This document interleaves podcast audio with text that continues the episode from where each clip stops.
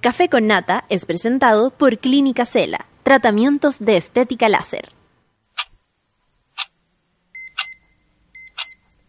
Cuando despiertas en otra sintonía, ves las cosas que otros no ven. Si a veces sientes que estás viviendo en Mordo, o como diría mi abuelita, te sientes como chancho en misa, este es tu lugar. Bienvenido al grupo de contención más diverso de la historia. Para entrar, solo debes entregarte a escuchar al resto, participar a tu manera, reírte fuerte y comprometerte para buscar más misioneros para la comunidad. Agarra tu taza y sírvete un buen café con nata. Que ya está aquí nuestra guía espiritual, Natalia Valdebenito. Monada querida, 9 con 3. Eso, me, me desconecté, me desconecté. No, no, no, ahora no. Es que hubo, hubo una cosita que apretaste ahí que me mandó así como a, a Saturno. No tengo idea, amigo, pero aquí sonó. Son las 9 con 3 minutos y eh, bueno, es un día es un día jueves, podríamos estar muy contentos. Se nos viene el fin de semana. Pero la verdad es que ayer con los videos eh, ya publicados a propósito de la muerte de Camilo Catrillanca, a quien no hemos dejado de nombrar ningún día desde el 14, acá en del 14 de noviembre, que fue el día de su muerte, eh, acá en el Café con Nata y en Sube la Radio también, ¿no? Eh, por suerte tenemos un, un segmento informativo que también nos permite dar cuenta de todo lo que pasa.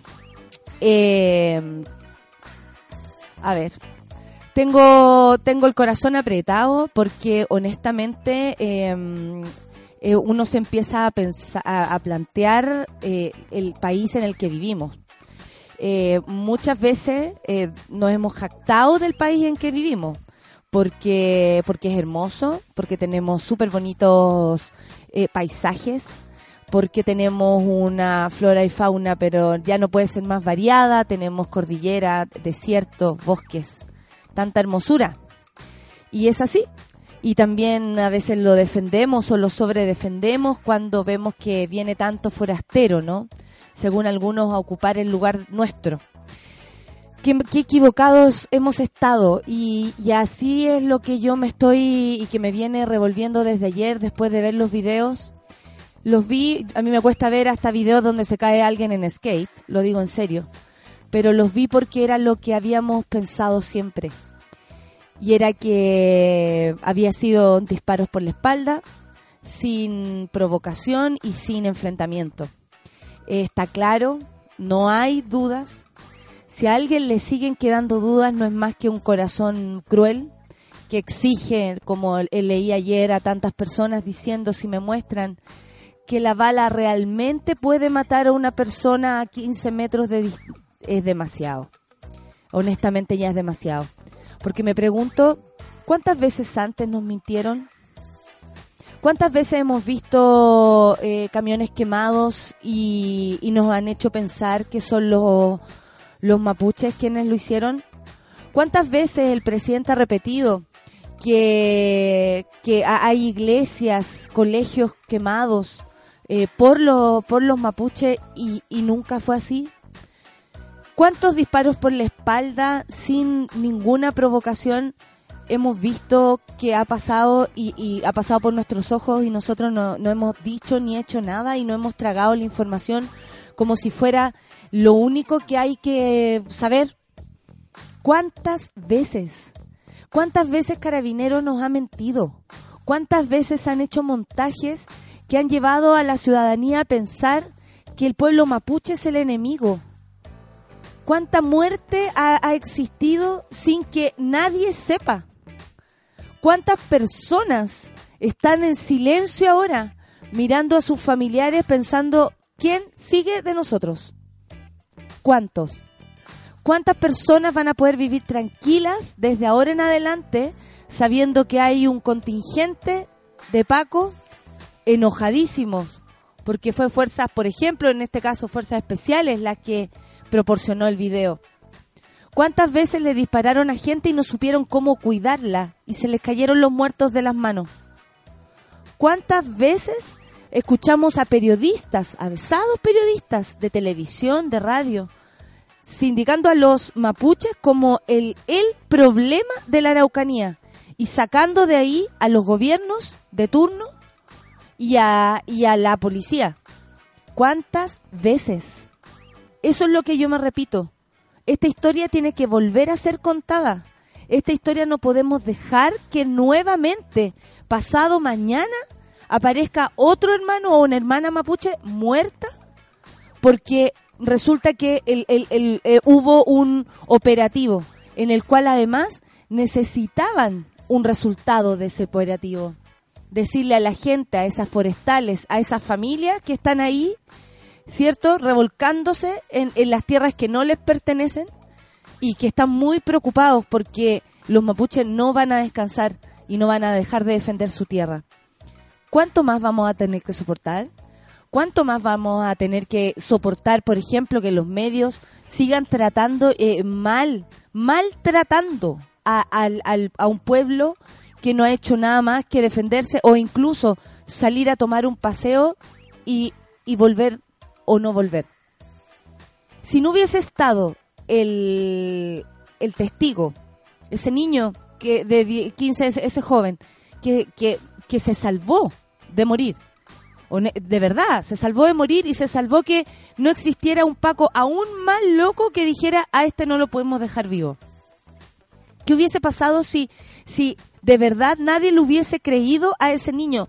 ¿Cuántas veces estas cosas ocurrieron sin que no hubiese ningún testigo? La otra vez una persona decía, ¿a quién le creemos? ¿A los pacos o al testigo?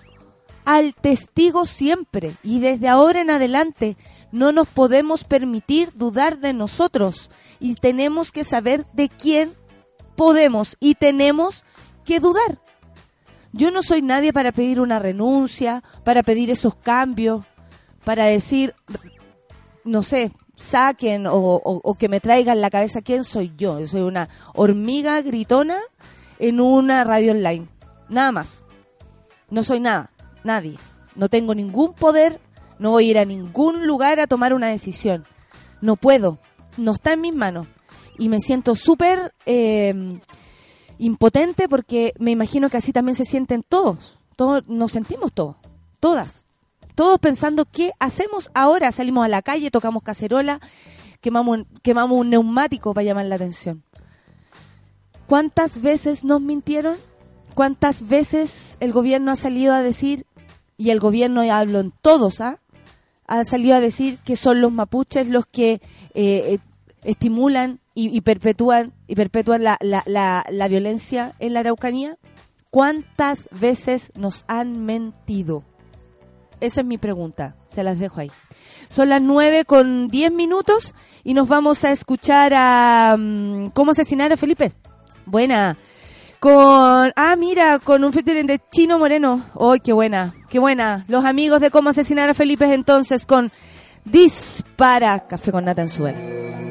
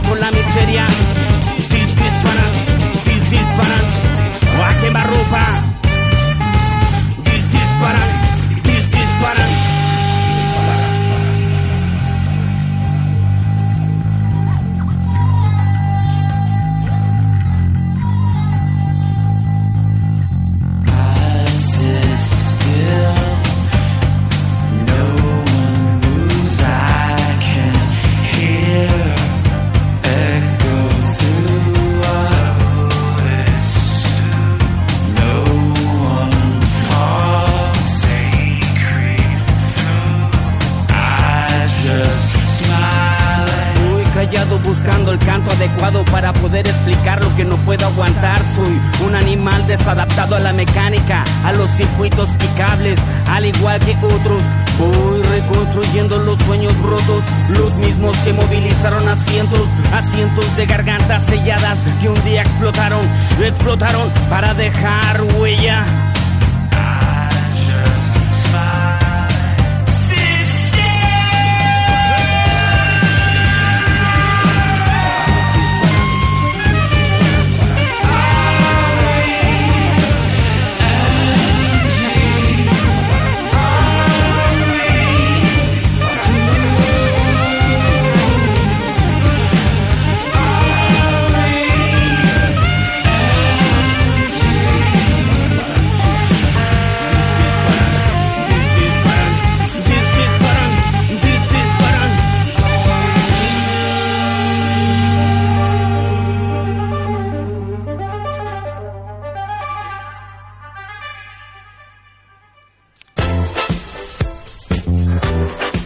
con 14. Yo necesito abrir el micrófono para conversar con ella. La regalona de Olimpia.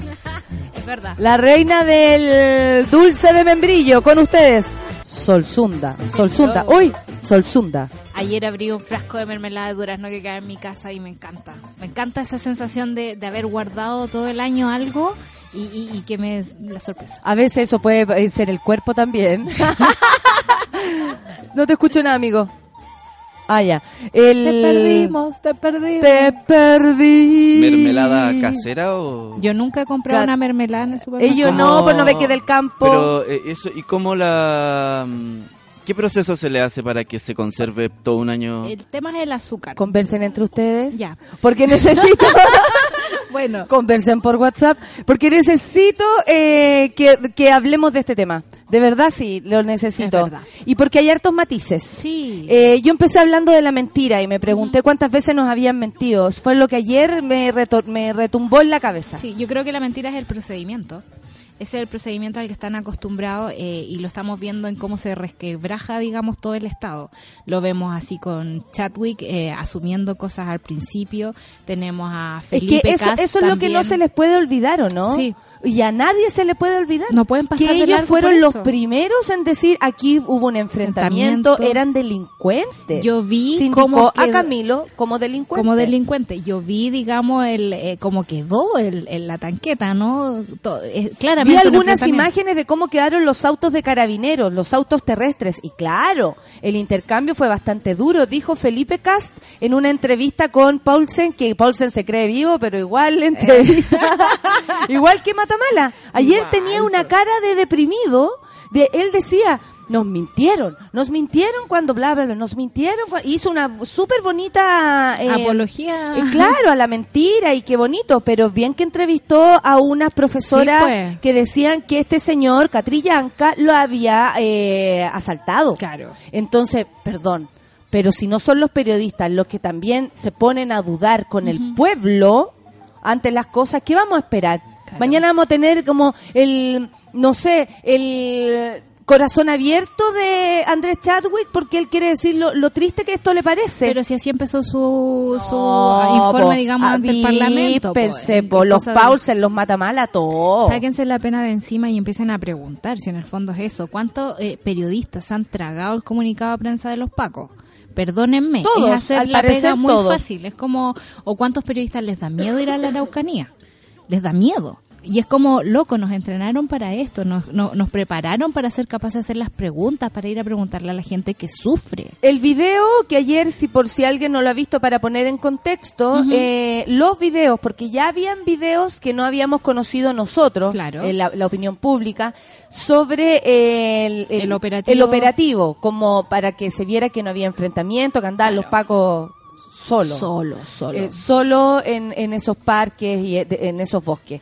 Y luego aparece el video concreto donde se ve el tiroteo, no se ve cómo le dan en la cabeza, por si alguien se imagina también. Oye, no vean el video, es morbo, es morbo, la familia, me decía una mina, de- la falta de respeto. Yo le decía, perdón, La única falta de respeto acá es no creerle a la familia. Sí. Cuando tú pides justicia y estás del lado de la familia, haces un favor de reflexionar. Pero si estás todavía dormida, ayer había una persona, de verdad lo digo así porque somos nosotros seres humanos y hablamos Sí. de gente. No, acá no somos periodistas y no, nos No. meten tampoco sea, tan fácil en el pico en el ojo. Así que al parecer somos más vivas que estos otros. Eh, con todo, con, sin ningún respeto lo digo, te, te lo digo, te lo digo así. Em, Sí, que le- porque era una, son personas, ¿no? De opinión en las redes sociales, de, de corriente fascista. ¿ya? Que El- tienen, cuentas con banderita. Sí, cuentas con bandera o nombres eh, eh, ahí medio, medios, medios, ¿cómo se llama? Eh, rebuscados. No, no, da lo mismo. Esta es una galla que se llama Alfrida, va encima. Oh. Y ella había dicho que e- iba a pedir disculpas alguna vez. Yo lo- no estoy hablando de esta persona en particular, Ya. estoy hablando de cómo varias personas se, se, se reflexionan al respecto. Ella pedía disculpas si le, si le demostraban, porque ella ya había dicho que iba a pedir disculpas si esto no era real. Ok. Porque ya habían dicho que este era que eh, Catrillanca era delincuente, delincuente, que se lo merecía. que se lo merecía, que era un enfrentamiento, que los Claro. pacos habían quedado casi queridos. Eh, y decía, si me comprueban que la bala de verdad eh, que, que tenían, eh, no, que es capaz de llegar hasta, hasta allá. En serio, esa mujer no, no maneja. No, no, da lo mismo, pero el punto es que fuerzas, o sea, perdón, el GOPE, ¿cierto? Sí. El GOPE, eh, o el- este comando jungla, andaba con 300 balas, Sí. 300, escudo. Eh, de verdad, 300, porque ayer escuché a Marcelo Miranda, que es el abogado de la familia Catrillanca, que él decía, o sea, si ellos no van a, no iban a matar, ¿a qué iban? qué iban? A nada. Ellos andan en esa. Sí. Lo que dijo, que también es súper importante, el padre, Marcelo Catrillanca, el padre de, de- de Camilo, es que había, había una visita del señor Chadwick hace dos semanas atrás, antes de la muerte de Camilo, los primeros días de noviembre, en el que, según él, le consta que se había pedido alguna cabeza. Ah, ok. Se había- como para, para tener resultados del comando jungla. Ok. ¿Ya? El padre de, de Camilo dice esto. Yo no soy yo la que lo dice. Eh, Está la, la entrevista ahí, la pueden revisar en CNN. Ayer se hizo en el programa 360 con eh, Matamala. Daniel Matamala. Eh, le eso- preguntó varias veces Daniel, co- a ver, usted está tratando No de... No, y él lo dijo claramente. Hace dos semanas, a- antes del 14, dos semanas a- a- a- atrás, se había... habían ido a pedir cabezas. También se hace el análisis o el acercamiento con eh, el colegio donde estuvieron eh, Camilo y varios mapuches más que también han resultado muertos. Claro. Recordemos una- además el informe. Hay una persecución al respecto. sí. Y él dijo, son cabros jóvenes con un futuro súper bueno como activista Sí. y como parte importante de, la, de, la, de la comunidad, como haciéndose cargo de la comunidad. Entonces habló también de una suerte de persecución anticipada y que esto no es casual en ningún caso. Claro. No, no es en, no es casual de ah, es que nosotros nos equivocamos porque pensamos que era el operativo de gente arrancando. No. Desde el a- helicóptero les dieron la señal que había un tractor con dos personas a- a- arriba. Si ¿Quién alguien no pensó de todas las personas que nadie estaba arrancando, solo habla de el resultado eh, el, el- ¿cómo de un se llama? operativo dirigido. De un operativo dirigido. Sí, Ese es el punto. Es un operativo dirigido. Si eso es lo que tenemos que sacarnos ya la venda de que presumir inocencia. Ya estamos pasando por ingenuos. Si ese es el punto. Sabemos que Carabineros actúa, digamos, en, con, con, con la fuerza, que no se ha medido en eso, que este es casi el operativo, digamos, tipo. eh, ir disparando, disparando. Usar las armas para disparar. Un arma es para matar. No, no, no, no la están usando para disuadir ni para reducir. No se acercaron a, No. a, a- a preguntar. Ey, ey, no, nada. Y aparte eran, ¿cuántas personas? Como Dos. 20, ¿no? Ah, no, el operativo, El era- operativo. Era, Siria, poco Sí, más era Siria. sí, O sea, y para era- dos personas eh, y un menor de edad en Claro. un tractor. Insisto en mi punto de, de nuestros impuestos usados para que los hombres jueguen a los soldaditos. Ese es exactamente el, el- el panorama que estamos viendo ahora. Eh, ¿Quién arranca en un tractor? ¿Quién arranca en un tractor? De verdad hay que tener dos dedos de frente para saber que una persona que va en un tractor va a trabajar. Va a trabajar. Yo no, no También entender. se dio a entender que le habían disparado y después querido eh, salvar la vida. No es que hay un Claro. video muy terrible donde se ve a Camilo ya herido y los pacos tratan de, de quitarle o pararle la herida, no sé qué. Personal. Ellos no son los mismos, atención, que dispararon. No, Este es el golpe. Que fue en ayuda porque se dio cuenta de la cagá que había quedado. O sea, no fueron, porque ayer había muchas personas que decían, pero si ellos le trataron de dar ayuda, y yo pensaba, después ¿En de un serio? disparo, eh, no, no entiendo No. nada. No, no son los mismos pacos, por si acaso, Sí. ah, para que nos quede claro que no es que ellos hayan ido, oh, nos equivocamos y salieron en ayuda. No, las personas que dispararon, a donde estaba Carlito Alarcón. Carlito Alarcón, eh, ellos se fueron. Hay tres personas, hay una persona más que no está el nombre de los que de los que dispararon también. Eh, que está Alarcón, otro más. Son cuatro y- los que van en esa Exacto. primera- eh, primera- Para que vayamos eh, nosotros también sacándonos de la cabeza tanta mentira, Claro. honestamente, porque entra a nuestra mente, Sí. entra a nuestra mente tanta información falsa. Sí. Y yo creo que existe también un ánimo de entender qué está pasando. Uno no se termina de convencer que esto fue un acto deliberado. En el fondo uno trata de buscar una justificación y eso lo hace la psicología humana, lamentablemente, y para eso tenemos el intelecto, para sacarnos de ese hoyo, de sentir que, ah, eh, si le dispararon fue por algo, si cayó muerto fue por algo, si alguien trató de ayudarlo, bueno, Algo habrá- algo habrá hecho. Y no, los datos aquí son súper claros. Hay un operativo dirigido, hay unas carpetas, hay un PowerPoint chanta donde están los nombres de todos los que están así siendo custodiados, menores de edad, inclu- o sea, incluido. Sí, o sea, de hecho, eh, el padre de Catrillán Cayer decía, don Marcelo, decía que eh, es, el, es el colegio, es el instituto donde ellos estudian, que lo más seguro ser porque como familia deciden todos ir al mismo lugar, Claro. que está siempre en la mira y han, han investigado y han estado allá adentro. O sea, Chadwick debe conocer perfecto Perfectamente. en qué lugar estudiaron ellos eh, y nombró también a, mm, a Alex Lemun que habría muerto también en las mismas ah, murió en las mismas condiciones con un disparo en la espalda. O sea, hay Matías Catrileo. oye O sea, Sol sí pero hay sí hay un hay un dato. Resulta que esto salió ayer a la opinión pública. Nosotros no sabemos cuántos cuánto antes se enteran Hermes Soto que al parecer no sabía nada eh, porque lo entrevistaron y Claro. él dijo nos engañaron, se dio como parte de, se puso el lugar de las víctimas, o con cuánta an- anticipación, por ejemplo, conoció esta noticia Chadwick. Claro.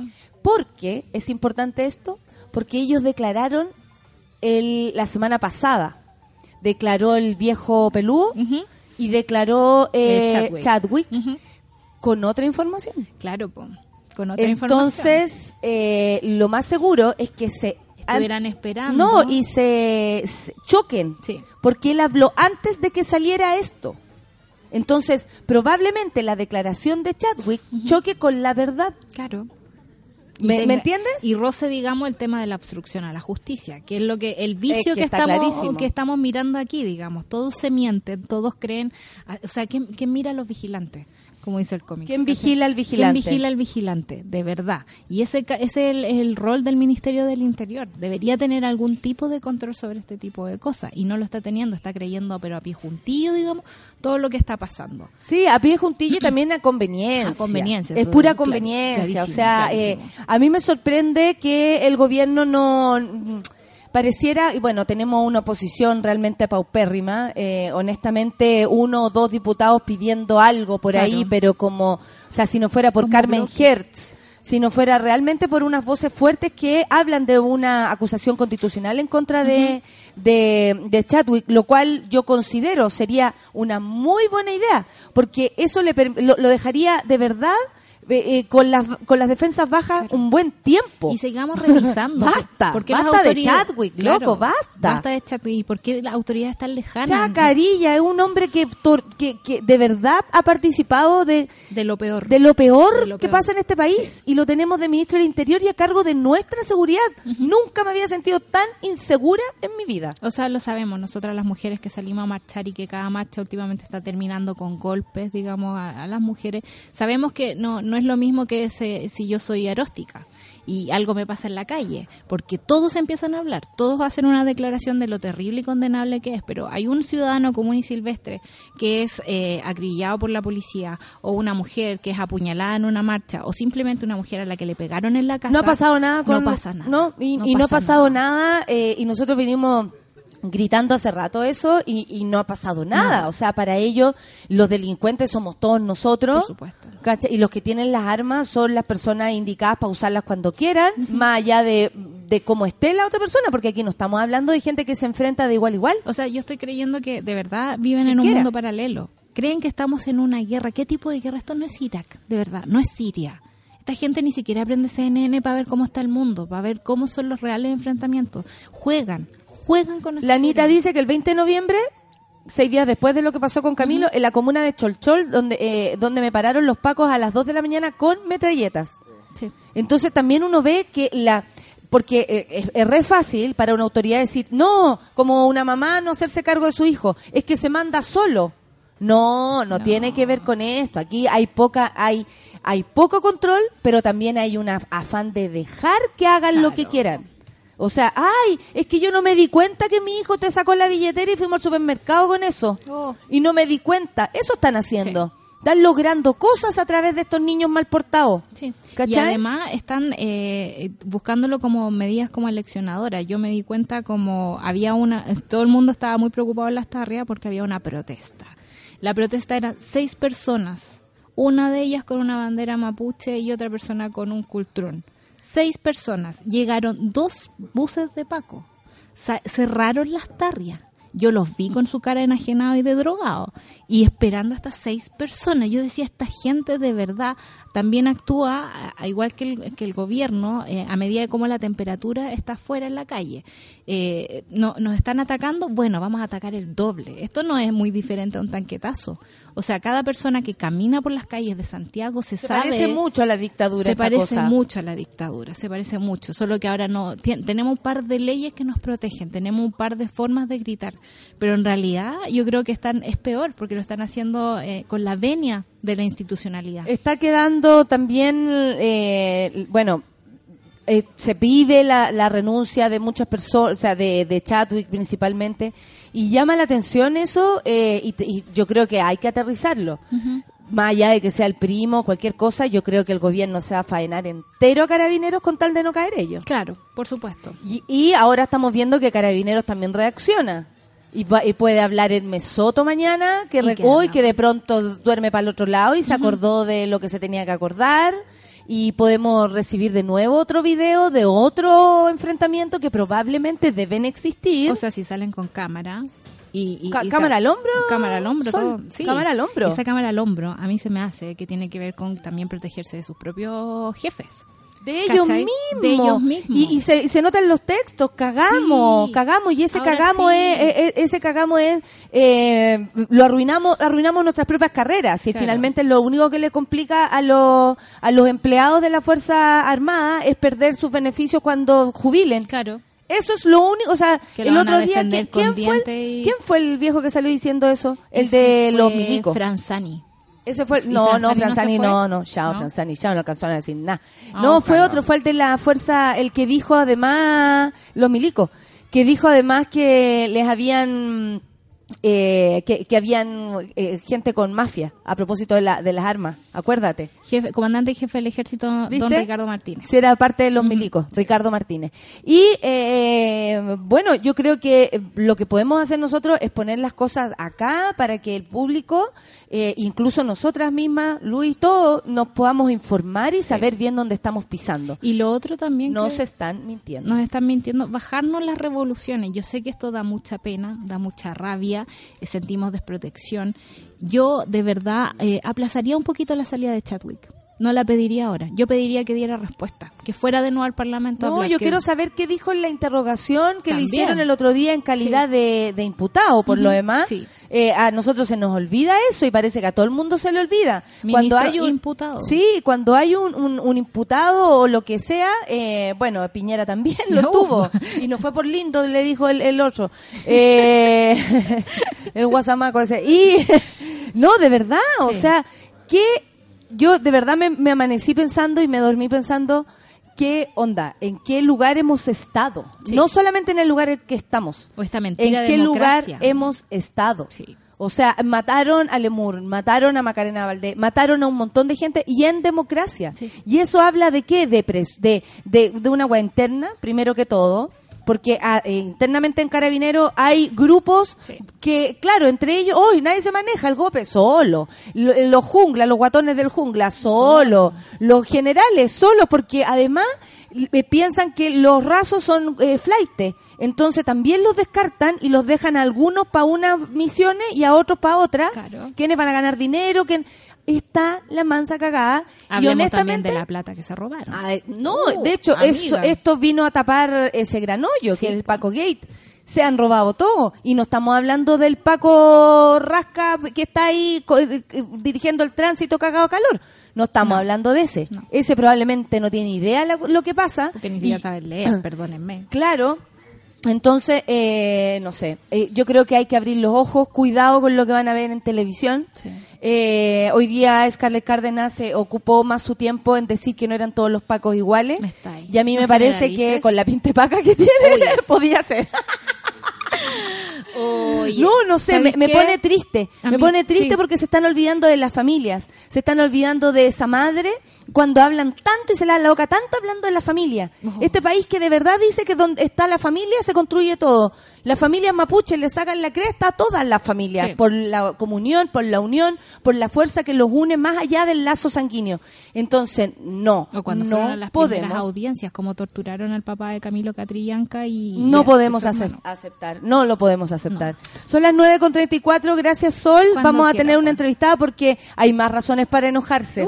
Y la Fundación Sol lo sabe. Son las 9.34 y vamos a escuchar a Bomba Estéreo. Algo está cambiando, eso esperamos. Por favor, que algo cambie o cambien al ministro, no sé, hagan algo. Nosotros estamos cambiando. Nosotros, nosotros. Algo está cambiando en mí. Presiento. Algo está cambiando en ti. Lo siento.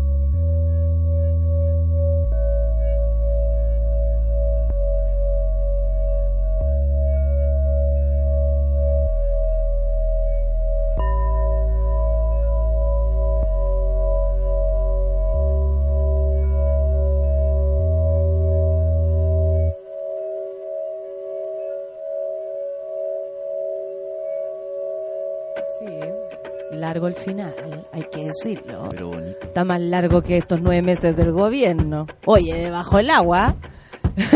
La cagó, nueve meses bajo el agua.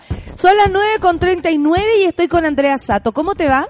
Ella es investigadora, así nomás, investigadora. Dice Investigadora. estudia para ser investigadora. Es que en Fundación Sol Qué somos- lindo. todas las disciplinas de las ciencias sociales confluyen. Perfecto. Fundación Sol está cumpliendo 10 años. Ellos, se- ellas y ellos se especializan en trabajo en la organización de los trabajadores, en las cosas que suceden en un país con diferencias de clase muy marcadas como nosotros. Así, tal cual. Eh, ya, para quienes no conocen la fundación, ¿nos puede hacer como un, pe- un- pero muy pequeño resumen? Así después seguimos pelando, porque lo que viene es triste. Mona, mono, es triste. Todo es triste hoy día. Eh, Fundación Sol es una organización de distintos investigadores e investigadoras de las ciencias sociales y nos enfocamos principalmente en temas de trabajo, eh, salarios, organización sindical y también, eh, bueno, proponemos un proyecto político emancipatorio para que eh, la clase trabajadora en su conjunto pueda superar esta esto es lo que nos tiene sumido finalmente el capitalismo, que es la precarización permanente de todas las áreas de nuestra vida. Y también para que nos informemos, porque nos damos cuenta que en base a la información, y ahora nos queda más que claro, nos mienten demasiado. Sí, hoy día es fundamental la disputa en el campo de las ideas, en el campo también de todos estos sentidos comunes, lo mismo que ustedes comentaban eh, hace un rato, que tiene que ver cómo se construye realidad a partir de ciertos poderes hegemónicos y no hay una contrainformación en torno a eso. Fundación Sol también busca poner a partir de datos y estadísticas y eh, trabajo sistemático de, de investigación finalmente otra lectura respecto a lo que estos mismos poderes hegemónicos Pero llama la atención porque ellos hablan o dicen, los medios de comunicación nos informan o nos podrían decir con un titular así ya casi que con neón, oye, está todo bien, pero todos sabemos que en la realidad no es así, que la gran cantidad de gente endeudada o que no puede llegar a fin de mes, que tiene que trabajar tres, en tres pegas, que no duerme casi, es demasiado más grande, es como lo dice el presidente, es una inmensa mayoría y de esa como que al parecer no, no, no están representados en ninguna parte. Sí, por ahí hay datos interesantes que sacan los datos de las mismas encuestas que trabaja el gobierno. Por ejemplo, eh, la Ah, ustedes agarran la encuesta y después dicen, vamos a contrarrestar. O sea, son las mismas bases de datos de lo- del propio gobierno, Perfecto. del INE, del CACEN, con las que trabajamos, pero ponemos focos específicos en donde no aparecen tampoco los grandes titulares. Por ejemplo, cuestiones que pasaron muchas veces bien coladas, es como la encuesta presupuestaria de hogares que nos demuestra que 7 de cada 10 hogares están endeudados y finalmente no pueden llegar a fin de mes. Cuando lo ponemos en las cifras más macro se vuelve aún más abismante y dramático porque, no sé, somos 18 millones de chilenos y chilenas. Y 11 millones de personas en este país están endeudadas. Ah, la inmensa mayoría. Pero cuando ponemos, nos fijamos mucho mejor, observamos que solamente son 7 millones de chilenos y chilenas quienes son población económicamente activa. O sea, vemos casi 4 millones de chilenos y chilenas entre personas jubiladas, entre estudiantes que están endeudadas y ni siquiera son población económicamente activa. Por tanto, allí hay un problema estructural respecto a qué está pasando hoy día. Claro, se con entendería, por ejemplo, que si yo estoy trabajando y tengo, se supone, un futuro, el endeudamiento entraría como parte de mi proceso para Exacto. estudiar, viajar, eh, conseguir algo para estudiar en otro lado, no tengo idea. Pero estamos claros que acá lo que tú estás diciendo es gente endeudada sin poder moverse.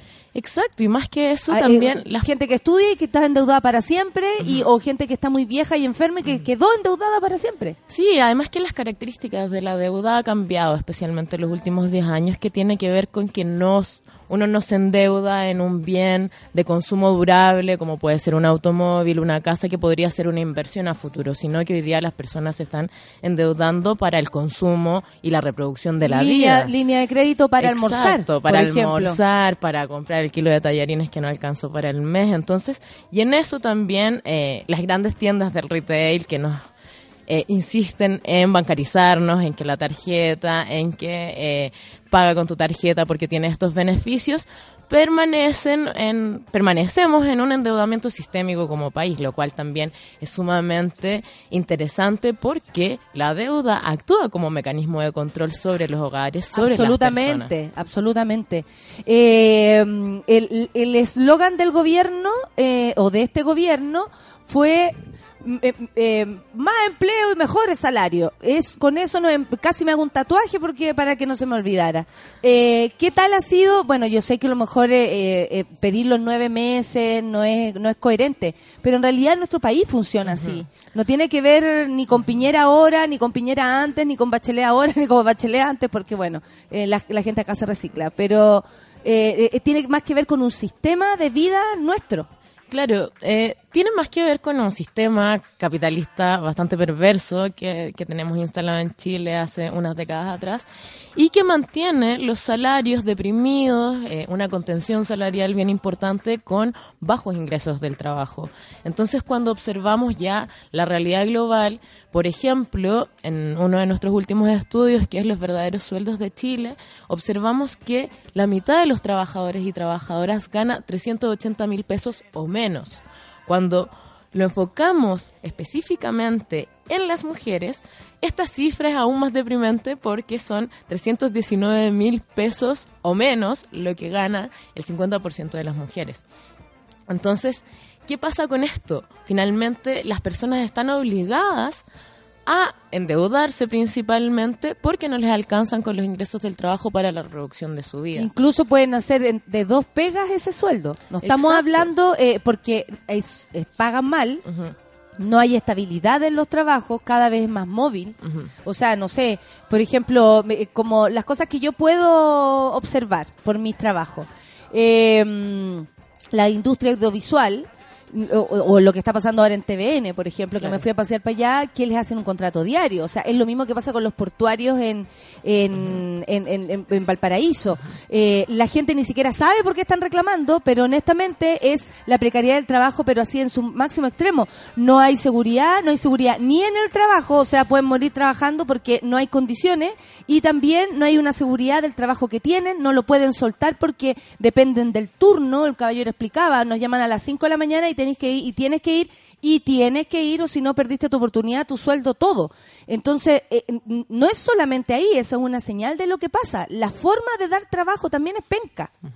Claramente ahí el capital global se ahorra muchos de los costos en la línea de la precarización, o sea, algo que es transversal no solo en Chile, sino que a nivel de las periferias globales, Eh. es que finalmente la calidad del trabajo es sumamente precaria, se eh, motiva la flexibilización laboral en condiciones de inseguridad permanente para trabajadores y trabajadoras. Y claramente estas son formas en que el capital se ahorra en seguridad para los trabajadores y esto está en la misma línea de la precarización también en los salarios. Hoy día, hoy día no es difícil observar que, eh, como tú te referías, las mismas personas están sumamente endeudadas y uno lo observa. O Sumamente sea, cansadas, sumamente estresadas, algunos enfermos, enfermas de tanto trabajar también. Claro, esto también ha motivado nuevas formas de complementar ingresos, como todo esto de eh, algunas, algunos teóricos, teóricas están hablando del futuro del trabajo, la uberización del trabajo, como que tienen que ver con formas mucho más flexibles de empleo, pero que también vienen a complementar muchas veces los ingresos que son insuficientes en los hogares. Eh, el estatuto laboral joven llamó mucho la atención por lo abusivo. O sea, cada, cada vez que cada, bueno, cada vez que abren la boca, abren la boca el gobierno es cada vez peor. Eh, aula segura es abusivo, eh, el estatuto laboral joven es abusivo y todo lo que se imponga. Ya sabemos su mirada, ya sabemos lo que nos, se nos viene si ya con nueve meses nos ha quedado claro. Pero, pero ¿qué pasa con los jóvenes? A nosotros nos escucha mucha gente de todo, de todas las layas y de todas las edades y yo me siento muy orgullosa de eso. Pero estoy segura que estamos hablándole a, es- a ese porcentaje que tú dijiste, que, que no duerme para poder trabajar, que hace tres o cuatro cosas, o simplemente se aburrió y ya no quiere más. Sí, efectivamente el Estatuto Laboral Joven finalmente viene a profundizar las mismas características que el empleo hoy día eh, les ha, claro, ha invitado a los jóvenes a trabajar en condiciones sumamente precarias y finalmente esto viene a institucionalizarlo un poco. Como los jóvenes ya, eh, muchos de ellos especialmente tienen que compatibilizar estudios u otras labores de cuidado, por ejemplo en los hogares, eh, y además tener un ingreso personal que pueda colaborar en el hogar. Entonces, también son los que más buscan formas de trabajo flexible. Y esto, de esto se agarra el gobierno para precarizar aún más las condiciones de trabajo para los mismos jóvenes que están finalmente tratando de conciliar su vida y un trabajo que le permita mantenerse. Ustedes como fundación se ponen, yo imagino quiero mandarle un saludo a toda la gente, en especial a la Vale, que la conocí, gracias a eso también me pude acercar a ustedes y ustedes a mí, porque eh, esos son los encuentros que se producen y uno puede conversar y hablar tanto, muy interesante la Vale además, me encantó conocerla. Eh, ¿Qué es lo que se viene? Porque honestamente, mirándolo así, no hay, no hay una visión de un futuro, eh, por ejemplo, prometedor, pero concreto. Eso, ese es el punto. Se habla de salario, se habla de plata, se habla de, de, de, la, de, de laborum, ¿no? Se habla así como tú vas a tener tu trabajo. Pero honestamente lo que se está ofreciendo es nada. Es complejo. Nosotros apostamos en la fundación principalmente a la organización de trabajadores y trabajadoras. Sí, yo cuando hablaba con la Vale, ella me decía, esto es una herramienta para la gente que diga, ey, ey, ey, esto no es así. No- Efectivamente, a- a- efectivamente. Hoy día, es- por ejemplo, la experiencia de los portuarios es sumamente importante para valorizarla, cómo eh, la organización colectiva presiona no solo a una empresa en particular, sino que al Estado para que se haga cargo de las condiciones de los trabajadores y trabajadoras. Hoy día las tasas de sindicalización en Chile son paupérrimas, no alcanzan el 14%, eh, además de que... em, la cobertura de negociación colectiva tampoco alcanza el 10%. Y en esta misma lógica, eh, observamos que una de las grandes respuestas del movimiento sindical y, y finalmente de hoy día de los sectores populares tiene que ser la organización a distintos niveles. No solamente en los sindicatos, sino que en las organizaciones territoriales. informarse, Exacto, pa- que puedan generar redes, generar vínculos, en donde observemos que eh, esta precarización de la vida nos cruza a todas y a todos y que es necesario observar al enemigo y que tiene una cara y que claramente eh, necesitamos hoy día estar todos del mismo lado porque todos repartidos somos bastante débiles. Mire, me encantó esa última frase, la vamos a dejar para el final. Todos repartidos somos débiles. Sí, obvio, hay que juntarse. Si se sabe que cuando se negocia en grupo se consigue mucho más. ¿Por qué las personas intentan todo lo contrario? No lo entiendo. La embarazuela, qué, buen nombre. La precariedad del trabajo está naturalizada. Dice, tengo seis meses de embarazo y trabajo en horarios en estado. Y aún no tengo respuesta respecto a cómo tendré mi pre y postnatal. El pre y postnatal es un rollo. Aquí tanto que se habla de la familia, ¿no? Que el núcleo eh, de donde sale casi el Estado y un montón de cosas. Y a todos los que no armamos familia se nos trata como lo último.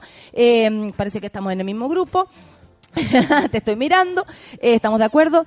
Algo, algo pasa con esto también, con esta, con esta eh, grupo de, un grupo humano que tiene hijos y, y queda igual de, de desamparado. Sí, efectivamente, y especialmente los honorarios, las honorarias en el Estado están en una condición de precarización importante. El Estado es un muy mal empleador.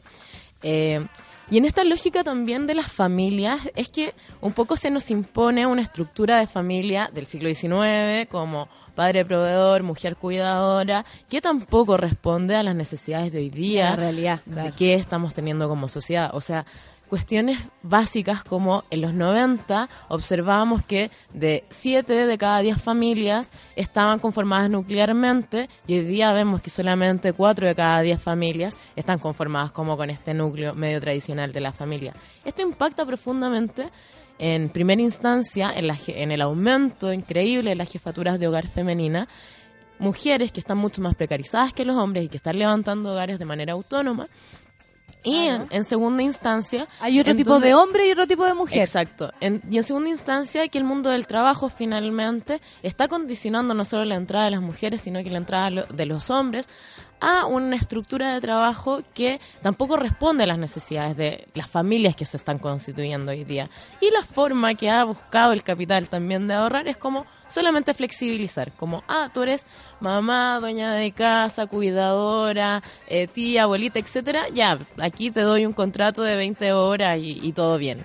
Un contrato, salario mínimo, Esto, esto escasas es, condiciones de esta protección. es una seguidilla de, porque Exacto. obviamente hemos llegado amedrentados al 2018, donde no nos organizamos porque nos van a echar, donde lees el contrato y es absolutamente abusivo. Acá me dice la Nasty Woman, me va a apuntar en la guata cuando dice los trabajadores al firmar el contrato están de acuerdo con las condiciones, si no están de acuerdo busquen otra pega en el fondo. Eh, o sea, eh, llegamos a un momento, siento yo, en que como trabajadores no tenemos ningún poder. Entonces, eh, ¿cómo, cómo ustedes proponen o cómo eh, estos datos proponen un, no sé, un empujoncito para, para quienes están del otro lado? Hace un tiempo y especialmente ahora que cumplimos 10 años hemos tratado de generar, ser articuladores un poco de las redes de las distintas organizaciones con las que hemos trabajado estos 10 años, que no solamente responden a sindicatos, sino que también a organizaciones de distintos espacios, territoriales, de vecinos, eh, comunidades en resistencia, en distintos espacios de, de zonas de sacrificio. Entonces, eh, lo que buscamos a partir de estos datos son como poner desde nuestra trinchera, que es finalmente un saber un poco más académico, el poder de la información entre los trabajadores, trabajadoras y también la comunidad organizada.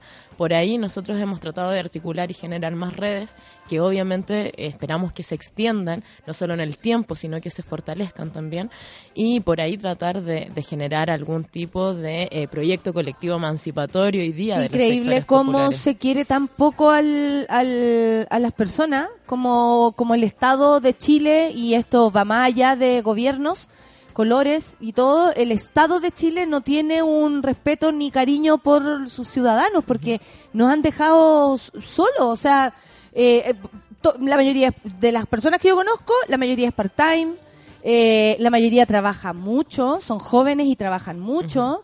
Eh, la mayoría, algunos incluso les gustaría tener hijos, pero se ven en la situación de decir no puedo, porque no podría, o sea, no puedo ni conmigo, menos puedo con otra con otro ser humano. Cuando son las, prim- a las primeras personas que le reclaman el no tener hijos, hacen hacen llamados tan irresponsables como ese en una sociedad que ni siquiera puedan pararlos. Sí, y eso también nos abre otro foco de discusión que tiene que ver que el ciclo del trabajo no se acaba eh, a las 6 de la tarde cuando salí de mi trabajo, sino que como también nos hacemos cargo de todo el ciclo del trabajo que implica también el trabajo doméstico no remunerado.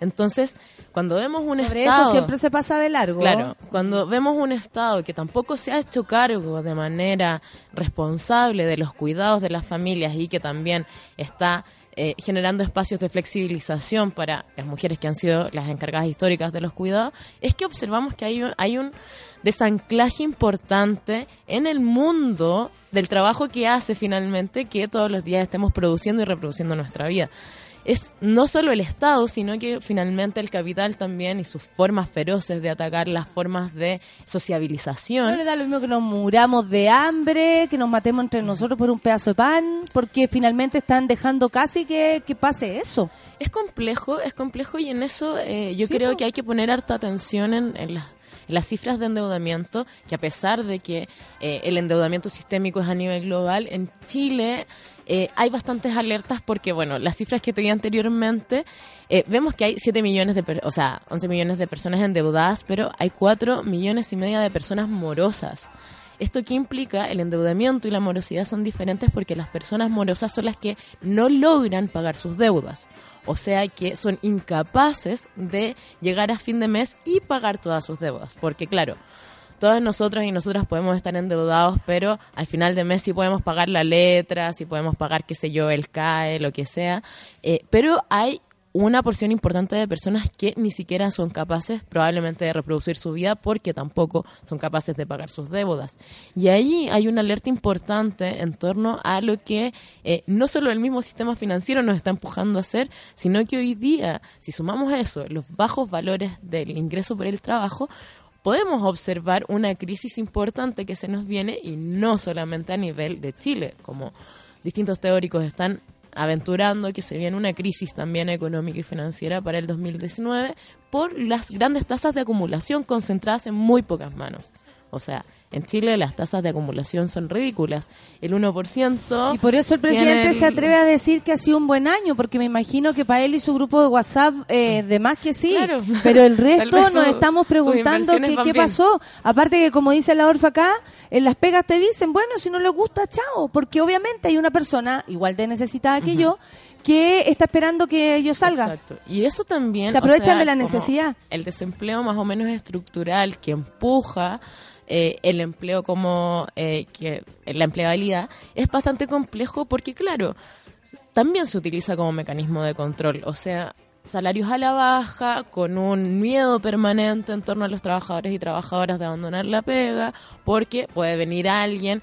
Oye, y también todas las otras formas que aparecen, Pero- como la externalización, la subcontratación, Sí. estudiante en práctica, O todo sea, el- por ejemplo, el universo que claro, aparece. pues, eh, oye, no, pero que aquí hay dos estudiantes en práctica. Shh, No, pero eh, eh, está todo bien con los estudiantes eh, en práctica que trabajemos en...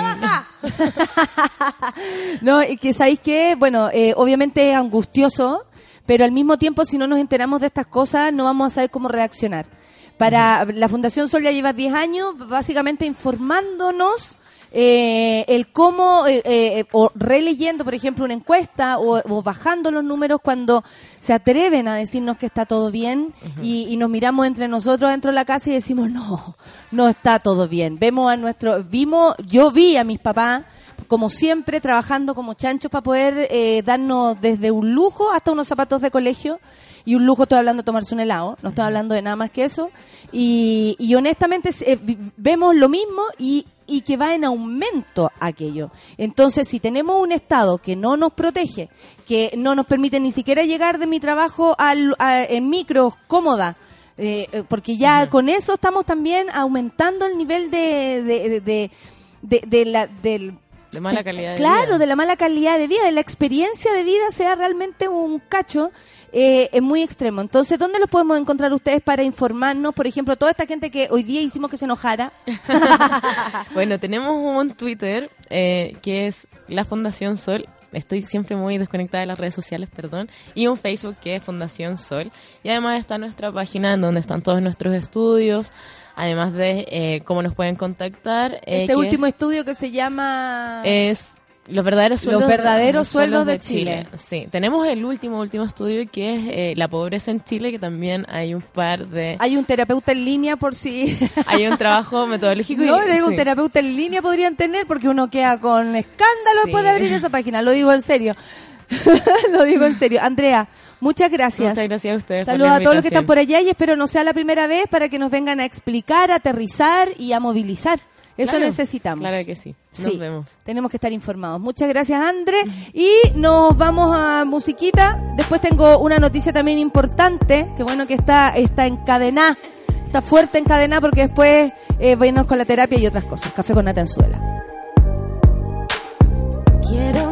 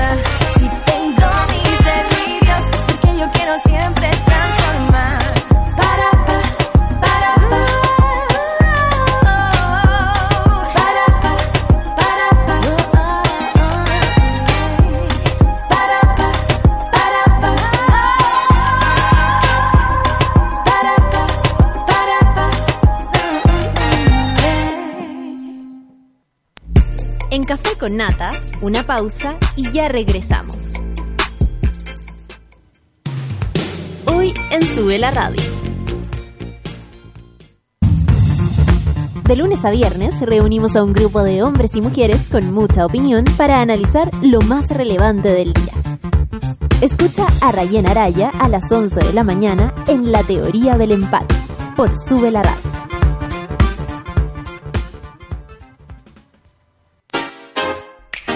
Un break al mediodía y engaña la tripa junto a Isidora Ursúa y Eleonora Aldea. Porque en Caceritas conversamos, echamos la talla y planeamos un mundo mejor. Siempre con amor. Caceritas, de lunes a viernes al mediodía en Sube la Radio. En otra sintonía.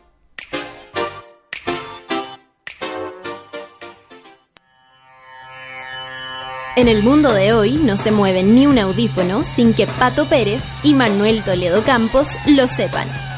En Revolver nos gusta la música, nos fascinan los conciertos y amamos las buenas canciones. Todos los jueves a las 3 de la tarde, por Sube la Radio y en otra sintonía.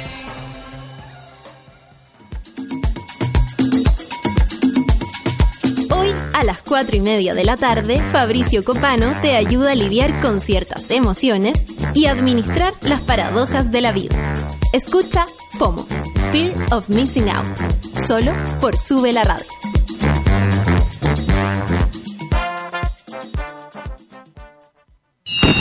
Comienza el 2019 sin miedo. Viernes 4 de enero, Natalia Valdebenito en Teatro Caupolicán. Tras una gran gira por Europa y un exitoso 2018, Natalia Valdebenito, la mona mayor, Cuinaza Nata, presenta su último y único show de Sin Miedo en Santiago. Viernes 4 de enero, Sin Miedo, de Natalia Valdebenito en Teatro Caupolicán, junto a las inigualables Orcas Asesinas. Venta de entradas por sistema Ticketek y en boleterías del teatro.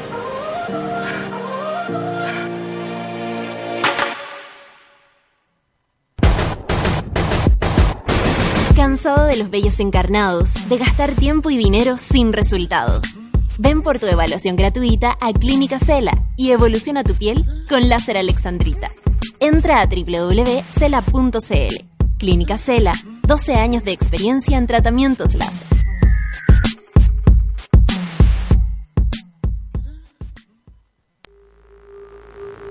Ya estamos de vuelta en Café con Nata.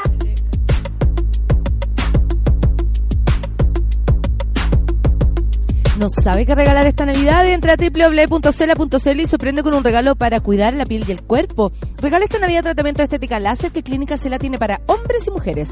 Depilación láser, tratamientos reductivos o tratamientos faciales. Además, si estás de cumpleaños este mes, no olvides reservar tu hora para la sesión de depilación láser que Clínica Cela tiene en tu mes de cumpleaños. www.cela.cl Tratamiento de estética láser. Vaya por su regalito. Y les cuento que el Enfest 2019, el Noche Sideral, se acerca a la sexta edición del clásico Festival de Verano. Destacados referentes de la música independiente del Cono Sur se reúnen el sábado 19 de enero en la explanada de Matucana 100. Las ligas menores, Bestia Bebé, Julen y la Soda y la gente sola, técnicas manuales e Isla Panorama. Además, preestreno exclusivo de la Bitácora del Sur, documental sobre el indie en Latinoamérica. ¡Qué buena! Entradas vía Ticket Plus, produce Matucana 100 y Festival Sideral. Colabora, sube la radio. Oye, antes de empezar con la eh, terapia, estoy muy preocupada porque ayer en Concepción eh, mujeres denunciaron que fueron golpeadas por un hombre durante la marcha por el Día Internacional contra el Femicidio. El grupo Amaranta, amigas, amigas mías también, eh, fueron agredidas por un, un tipo que está absolutamente identificado, su cara, lograron sacarle una foto. Yo les informo a esa gente que por favor eh, hagan, eh, sepan, ¿no? Que lo que, vamos a hacer algo siempre. Entonces vamos a estar en la calle y mm, perdón, pero no nos pueden agredir a todas para hacernos callar, no lo van a lograr. Ellas fueron a contratar lesiones, eh, estaban muy nerviosas, hay mona, hay gente de, nuestro programa eh, que sufrió la experiencia y nada, pues me preocupa, me preocupa la resistencia de parte de los hombres y que además crean que te pueden ir a hacer callar. ¿Qué opinas tú, Rafa? Opino que, que no hay nada más importante en estos minutos que sostener la visibilidad, que a nosotros nos toca sostener una lucha que viene de años y años y años, solo que ahora tenemos muchas más herramientas exactamente para no tener miedo y para no callar. Exacto. Y, no- y- y- y- ayer mi hijo me abrió mi cartera y encontró mi, bueno, mi, mi cuchillo que tengo yo, mi cortapluma. Lo, lo, lo, lo dijiste en voz alta. y, y me dice... Que te la regaló tu mamá. Y claro, hay, que decirlo, hay que decirlo. Para que te cuides, Para porque da cuide. mucho miedo. por andar caminando en la calle. Sí. Y él me dice, me dice, no puedo creer la violencia que hay acá, mamá. Porque, nada, me dice, está está demasiado sorprendido por toda la violencia. Me dice, fui a, fui a andar en bicicleta, no sé, se fue a pasear en bicicleta. Y un Me auto dice, de otro auto entre ya. los autos, la puteá, la chucha y la insultá, me dice, y me dice, y él me dijo, todos los insultos, seas hombre, sea mujer, tiene que ver con disminuir a la, a la familia. ¿Qué? ¿Eres hueona? Ay, la hueona no sabe andar en bicicleta. Como, como todo, todo insulto implica El, género y mujer.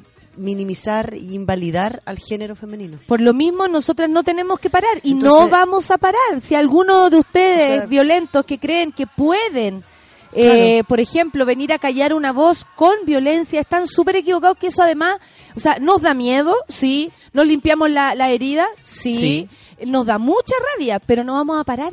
Pero no vamos a parar. Pero no o sea, vamos el a parar. miedo ya no paraliza. No, no, no, no. no. Entonces, eh, pedirle a las amigas que por favor sigan notificando, que manden la foto, Sí, sí, que o sea, visibilicemos. Nos van a contar cómo va a ir el juicio, me dice la marmocha, que fue una de nuestras monas que, que lo pasó mal ayer. Por lo menos él, el acusado, pasó al control de detención. Muchas personas ayer también se referían a la noticia como, eh, ah, ya, y lo denunciaron. Sí, está hecho todo. Ahora hay que ver cómo funciona Carabineros también con esto, los Uf. fiscales a cargo, etcétera. Uf. Pero ahí queda, pues. Nosotros, eh, la- las cabras hicieron lo que tenían Lo que hay que hacer. Y eso Por está lo tanto, claro, no hay duda. si esta persona vuelve a agredir o vuelve a pasar algo, Hay un antecedente. hay un antecedente y ya no pasa porque una no hizo nada. Pasa por la justicia, bueno, y los La forma de proceder. y los pacos que están puestos sobre una tarima. La más baja que pudiéramos haberlo no visto alguna vez. Menos, menos, no sé. Menos mil. Menos mil. Oye, vamos a hablar de un tema que es exactamente eso. Menos mil. Menos mil. la asexualidad. menos, menos. Hablar de diversidad sexual nos ha entregado la posibilidad de poner en la mesa temas como la bisexualidad, la transexualidad, el poliamor y tantas cosas. Y así como se habla de estos temas, hoy conversaremos sobre la asexualidad, otra ori- orientación sexual más, tal como la hetero, la homosexualidad y todo lo que usted quiera sentir y ser. Pero de lo que existen muchos mitos. O sea, de hecho, eh, yo me imagino que quienes no cumplen el prototipo de sexuados o sobresexuados también pasamos y yo, y yo me siento así, ah, como, ah, que fome, no existe, o, o nadie lo puede creer. Yo no soy asexuada, todo lo contrario, pero, pero, o, o no, no practico aquello, pero como que no existieran, como que no, no formaran parte de la realidad cuando todos podemos serlo alguna vez también. Pasamos por etapas. Claro, la, la asexualidad, que por definición es como la falta de atracción sexual hacia otras o a otros o mí mismo, como no hay interés, no hay deseo por la actividad sexual. Ahora, Así se define. como esta ausencia, ausencia de, de- de deseo, ausencia de vincularse sexualmente, mucha gente lo consideraba en otras épocas como insultaban a las mujeres con que eran frígidas, con que eh, los hombres ahora están perdiendo el deseo, pero la sexualidad no pasa, no, no, no quiere ser definida por quienes se autodefinen como asexuales como una etapa, sino que quieren definirlo como una forma Una forma de vivir. de identidad. Yo dentro de mi identidad soy asexual, por lo tanto no tengo un interés ni deseo ni ganas de vincularme en una situación sexual. Tú, tú sugieres mejor, eh, o sea, eh, ¿qué te parece a ti eso? Eh, decirlo como, como parte de una etapa o está bien como definirse en el momento. O sea, es que yo ahora estoy así o yo soy así para siempre. Claro, a mí ¿Qué el- se sabe de la sexualidad? se sabe eh, dentro de todo bien poco. Ahora eh, estaba viendo la, la National Geographic, acaba de sacar una, el un comportamiento diccionario del animal no salvaje. no salvaje. Porque es asexual. Claro. Ellos sacaron una mm, un diccionario nuevo, maravilloso, sobre todas las definiciones y todas las todo lo que empieza a aparecer sobre sexualidad y Todo lo que ellos mismos etcétera. han Y no investigado. está la sexualidad ahí. ¡Wow! No está. Entonces, mi sensación raro que no esté. no esté, no está. Entonces yo digo, claro, ¿será que ellos también lo están tomando como posibilidad de una etapa o que se sabe muy poco y hay que investigarlo? Porque no sabemos si es una alguien es ¿Etapa o un estado? asexual de por vida.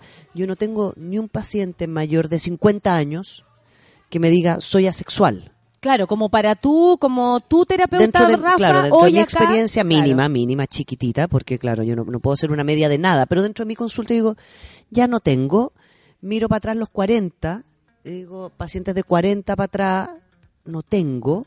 Entonces, es una definición bastante joven, bastante nueva, y yo creo, yo creo que el tiempo nos dirá si es una parte de la identidad Perfecto. o es un periodo, y es una forma bastante más amigable de decir, ¿sabes qué? Te estoy en un tiempo absolutamente asexuado donde no tengo interés ni ganas de un vínculo sexual con nadie. O finalmente es que no me gusta la carne, no como carne, no me gusta el sexo, no me masturbo ni follo. Mira, eh, acá hay un dato, lo puso la Clau. El doctor Anthony Bogaert de la Universidad de Brock on- en Ontario, Canadá, tras un estudio realizado el 2004, sugiere, o en ese minuto sugería, que entre el 1 y el 3% de la población mundial es asexual. Probablemente también por eso existe poca documentación al respecto. Claro. O seguimiento de un caso. ¿Un caso qué? alguien que, por ejemplo, nunca haya manifestado de niño o niña eh, algún interés sexual. Porque también tú dices, ¿esto es de adulto? ¿Esto es de joven? ¿O esto es viene contigo? Para plantearnos la es, pregunta claro, si una etapa. o es desde la ignorancia. ¿O es de que no te... ¡Uy, qué, qué loco! Claro, porque es claro. no tener este deseo, pe- pero no confundir. El no tener deseo sexual no implica que yo no tengo deseo, por ejemplo, de emparejarme.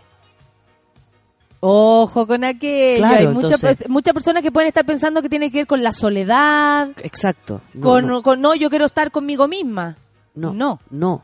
Puedo estar en pareja, pero considero que la sexualidad no va a ser parte de nuestro vínculo de parejas. Pero no una etapa. No porque esté enojado. No, a veces gente lo ha confundido como con la abstinencia sexual o el celibato. No, y esto no es una no es una opción, no es que O yo digo, trauma, ¿sabéis qué? por ejemplo, Por que te hayas traumado años- por algo Claro. y hayas decidido no tener más sexo para no meterte en atado. Claro, porque Sucede me duele, caleta, porque me mucho. bloquea, porque estoy absolutamente O como- tengo como- malos recuerdos ¡ah! de involucrarme con alguien. No, chao. Chao. No pasa por una decisión de voy a tener una etapa. Pasa por la sensación de que no tengo deseo sexual, no lo reconozco en mi cuerpo. Entonces, a mí me pasa que con gente joven, yo he escuchado ese discurso como, no, yo soy asexual porque no tengo este deseo. En gente adulta, me ha pasado a escuchar, ¿será posible que haya perdido el deseo? Claro, que yo creo que esa es la ¿sabes duda que más Para mí nunca viene. ha sido un tema. Eh, pues una, una mujer que tengo ahora, ella tiene treinta y tantos años, nunca había tenido una relación con nadie, entonces está en su primer pololeo. Y me dice, claro, yo nunca había tenido una relación con nadie, nunca me había interesado darle un beso a nadie en una fiesta, como que yo consideraba que los vínculos no me importaban, menos la sexualidad. Claro, yo estaba concentrada en otras cosas. Chao, no era tema mío. Y no me importaba, no estaba desesperada por encontrar un primer pololo y de repente engancha con alguien. Y, y su pareja le dice, tú tienes un tema como que parece que tienes un problema con la sexualidad porque no tienes deseo, deseo, deseo. Y dice, Y ella decía, yo creo que debo, debo ser asexual o fui asexual, pero ahora me doy cuenta que cuando mi pareja me toca y me estimula un poco, aparece la sexualidad. Pero si no me estimulan y no me tocan, no, aparece. existe, No existe. No existe. No existe ni la ganas de darle un beso, ni abrazarlo, ni estar como afectivamente, más eróticamente con esa persona. Entonces yo creo que ahí puede ser entrar a decir, ella puede haber pensado que era asexual o puede pensar que es asexual, pero que la sexualidad se puede gatillar en el momento que se activan cier- como ciertos comportamientos, ciertos vínculos, ciertas relaciones más sexuales y, ahí podría activarse. Pero ahí tiene que ver con que tu sexualidad está, eh, o la propia, digo, como relacionada a cosas, al amor, a que de verdad yo me sienta en confianza para dejarme. Claro, porque ahí uno puede empezar a cuestionarse otras O, cosas. O es un trauma el que no te permitió más disfrutar de esto. O no te interesaba, no fue parte de tu historia, eh, la, la desconexión con el cuerpo gigante. Ahora mira, eso me pasa a mí, Natalia.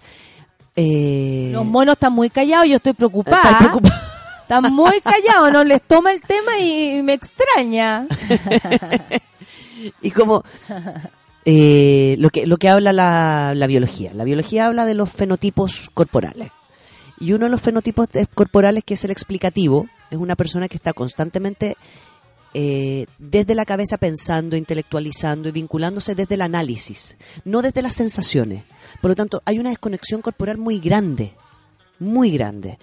Y son personas que terapéuticamente les cuesta harto vincularse con el placer sexual, el placer de todo, la comida, el- o sea, el placer en sí, Sí. es muy complejo. Y eso es súper común en en, la las cabeza. personas. ¿eh? Miren a sus padres, miren a sus madres, a esa tía que tú la veis como un poco más dormida, como corporalmente. Eh, no sé si algunos casos tiene que ver, porque me, me cargaría generalizar en ese aspecto, con algún trauma o no, pero también tiene que ver con la poca conexión que muchas personas hicieron con sus propios cuerpos Claro. y necesidades, porque, por ejemplo, se dedicaron a puro trabajar. La Tuvieron que criar a su externa, hermano claro. y nunca se detuvieron a pensar en sus propios cuerpos. Tuvieron que hacer cosas, cuidar enfermos, Claro, pasar, porque- ¿cachayo? ¿No? porque Como que también hay, tal vez hay condiciones necesidad. que te llevan a ese lugar A ese de olvido. de olvido, Casi de no ponerle una prioridad, claro. de que no es un tema, de que el cuerpo anda por sí solo.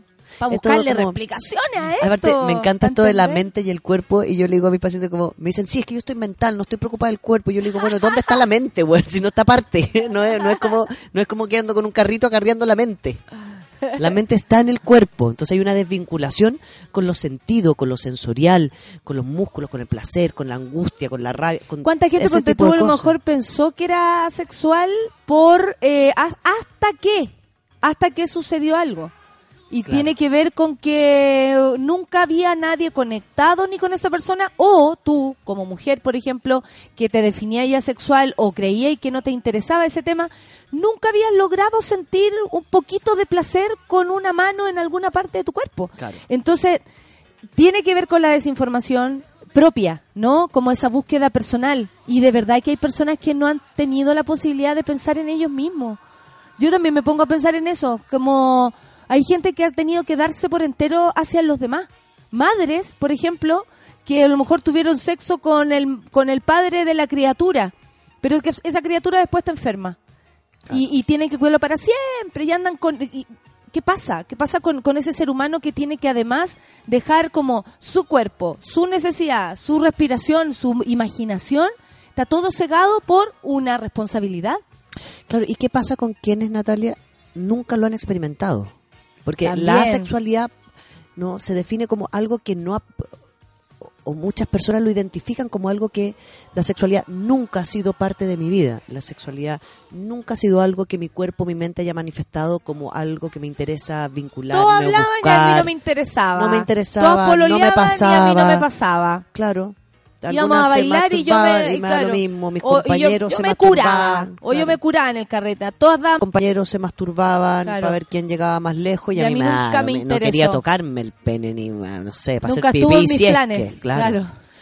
entonces va, va aumentando esto con la edad y deciden y, y deciden vincularse desde el mí me gusta esta persona entonces no me gusta esta persona sexualmente, me gusta esta persona más intelectualmente porque admiro, bla, bla, bla, bla. Pero en esa admiración, en ese querer estar contigo, no aparece el deseo sexual. Ahora, muchas personas asexuales también dicen que no hay una molestia al momento de entrar en un espacio sexual con mi pareja si mi pareja es sexuada. Como puedo entrar, no, no, no logro ciertos niveles a lo mejor de excitación para lubricarme demasiado, tener mucho orgasmo o, podría masturbar a mi pareja sin problema, como, como actos casi de generosidad y placer en, en el plano de la confianza, pero donde mi sexualidad, mi espacio de excitación, mi pene erecto, mi vulva y mi clítoris erecto no aparecen como parte de una conducta que mi cuerpo responde. Mira, la TAM Odette dice, a mitad de año hicimos un seminario con arroba Sochi, eh, Sochi Sex ¿Ya? y ahí conocí a una chiquilla de Asexuales Chile. Ya. Excesivamente tímida, muy, muy, muy piola, pero muy segura de quién era igual. Pueden ver su ponencia en el Facebook del Colmet. Muchas gracias, Tam Odette. Mira, ahí hay información. Eh, y existe Asexuado Chile Claro. para, para ti que te interesa investigar sobre toda esta eh, variante. eh, está bueno, está bueno acercarse para, mm, para, ¿cómo se llama? para conocer otro, otro tipo de realidad e incluso para las personas que nunca han sentido un lugar al cual pertenecen. O sea, es que no soy ni homosexual, ni bisexual, ni heterosexual, ni, ni lesbiana, ¿cachai? Como no sé dónde ponerme. Es bueno investigar Claro, para poder hay la sexualidad le da un lugar a las personas que sienten que la sexualidad no es un tema y no quieren darse vueltas en la cabeza dic- diciendo como tendré un problema, ah, es que entonces yo tengo algo que me pasó, me habrá pasado algo cuando chico, tendré un trauma de no sé qué, me tengo algún problema. Es entrar en un espacio y decir, ah, yo y la sexualidad no tenemos un vínculo. Claro. Y eso y ese lugar a la- al común de las personas les cuesta mucho por esta creencia también de esta sexualidad como espontánea, Natalia, ¿no? Como que cuando las hormonas le pegan el cuerpo al adolescente, entonces, dos puntos, pasan millones de cosas. Si tú no te vinculas con la sexualidad, entonces tienes un problema, una gran patología, una disfunción, como toda la carga que tiene la sexualidad implica que el no tener este deseo o el no querer vincularme con la sexualidad quiere decir que hay una falla. Entonces el concepto de asexualidad me permite entender que no, no tengo una falla. ¿no? Siento Sí, que eso es se lo confunde bonito. con, con que a lo mejor tengo un problema. Claro. Y puede ser que no sea un problema. No, no sea un problema, sino que es, es, es permitir que la sexualidad, a lo mejor, y aquí voy a tirar un- una hipótesis, pero también es permitir que la sexualidad aparezca en el momento que mi cuerpo realmente está preparado, que mi mente también, y eso no tiene edad. No es que a los 14 con las hormonas debe entonces, que a los 20 porque ya estáis grande, a los 30 porque, porque eres una persona independiente, como toda la carga. Hemos aprendido mal aquello, como de las etapas de, de las cosas, porque pasa con las madres que crían a sus hijos y le están diciendo, oye, a los dos años ya debería comer solo, oye, a los dos años ya debería hablar, oye, eh, tu hijo no sé qué. Entonces, claro, se empiezan a, a- a incomodar porque lo- los cabros no van al nivel de otros y los empezáis a comparar. Lo mismo pasa con las personas, con nosotros. Yo, por ejemplo, y- o mi familia, nos, y lo digo por mis hermanos, mis sobrinos, nos desarrollamos después, como genéticamente. Hay personas que a los 10 años ya tenían sus pechugas, ya. Yo hasta los 18 parecía una niña de 10. ¿Me cachai? Entonces, obviamente uno va teniendo diferentes procesos, tanto para tú descubrirte, tú dejarte llevar. Yo me acuerdo que alguna vez, no sé, hablé con mi vieja a los 15 años y ella me decía, bueno, el sexo, y, yo y en un momento le dije, a mí no me interesa, mamá. Me asusto el cuerpo de un hombre cerca mío. Se lo dije así, real, 15 años porque había un niño más grande buscándome y ella se asustó y eh, eh, intervino de una manera también muy, yo encuentro muy certera porque le dio miedo como mamá. ¿Cachai? Como, ay, hija, nene". y yo le dije, mamá, no me interesa, me da miedo ese cuerpo tocando el mío. Así, tal cual se lo dije, porque no encontraba las palabras para explicarle que yo no tenía un interés real de acuerdo a mi desarrollo. Sí, Pero yo lo reconocí así, yo no me sentía atrasada porque habían otras que sí estaban tirando. Exacto. Pero a veces sucede eso, que uno se siente como desfasado. desfasado porque la, la, la presión y la estructura de cómo deben ser las cosas y cómo debe ser la sexualidad es, es muy y, a- y aparte es muy inconsecuente es como de sexualidad no se habla tiene que aparecer sola es un secreto pero tiene que estar activo eh, es es espontáneo por lo tanto debe aparecer Claro. eh, ¿Tenemos que vinculado al esperarlo o amor, tenemos pero que a veces estimularlo? no vinculado al amor. eh, eh, según tu eh, crianza, es como tienes que liberarlo, no liberar. Todo está estructurado a una sexualidad de la cual no se quiere hablar, se pasa por encima, pero todo desde el deber ser. Entonces, por eso está tan asociado a tantas disfunciones.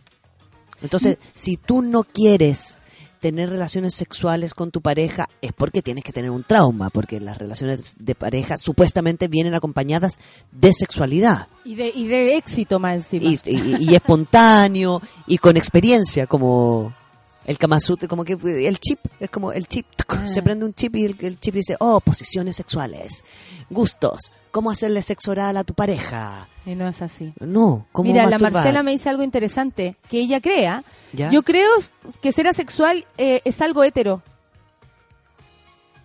¿Cómo? que es algo hetero.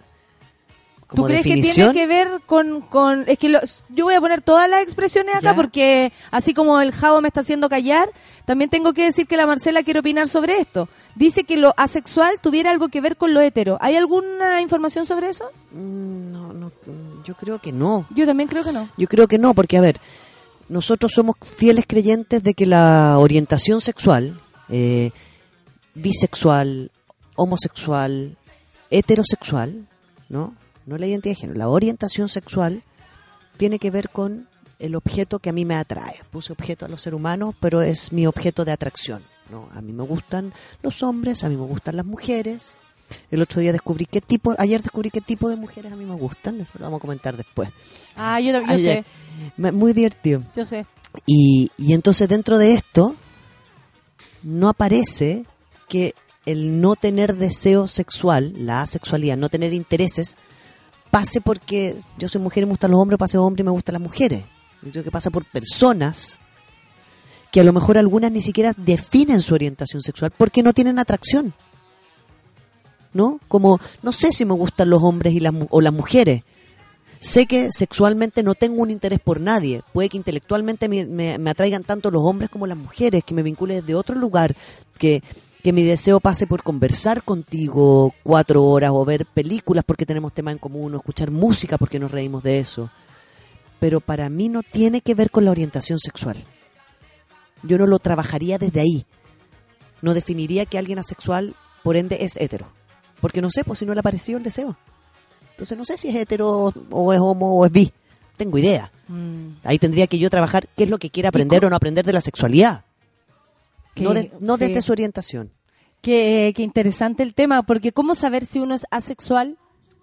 Claro, la definición sería que no tengo ni un interés ni unas ganas y lo, y lo más probable es que es el resto el que me lo hace ver. ¿No? Cuando aparece otra persona diciéndote, pero ¿cómo? ¿No te dan ganas de darte un beso con alguien? ¿Pero cómo? ¿No queréis saber lo que es que te toquen? ¿Pero cómo? ¿No queréis que te hagan sexo oral? ¿No queréis saber de eso? Como quiero aprender de otras cosas, quiero saber de música, quiero aprender a disjoquear, quiero saber... Pero no tengo ganas de saber lo que es tirar o atracar o besarse o lo que sea. No es parte de mi interés. Interesantísimo el tema, son las 10 con 32, hay tanto que cortar, yo veo que los monos y las monas están súper callados, no si están escuchando, tocándose, no tengo idea. Café Tacuba con Aprovechate. Wow, café con Atenzuela.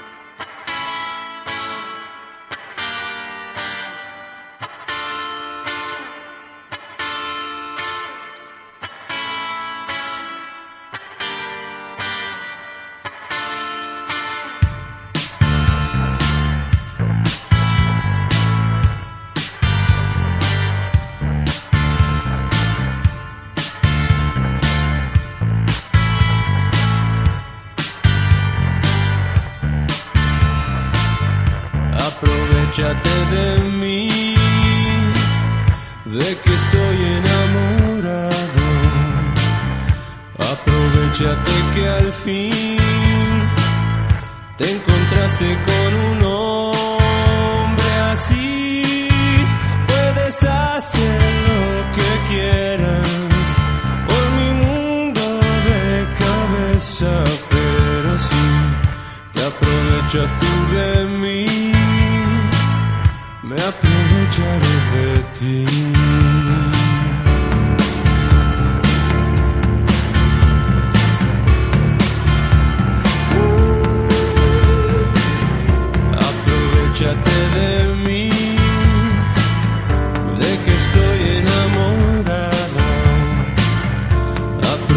Aprovechate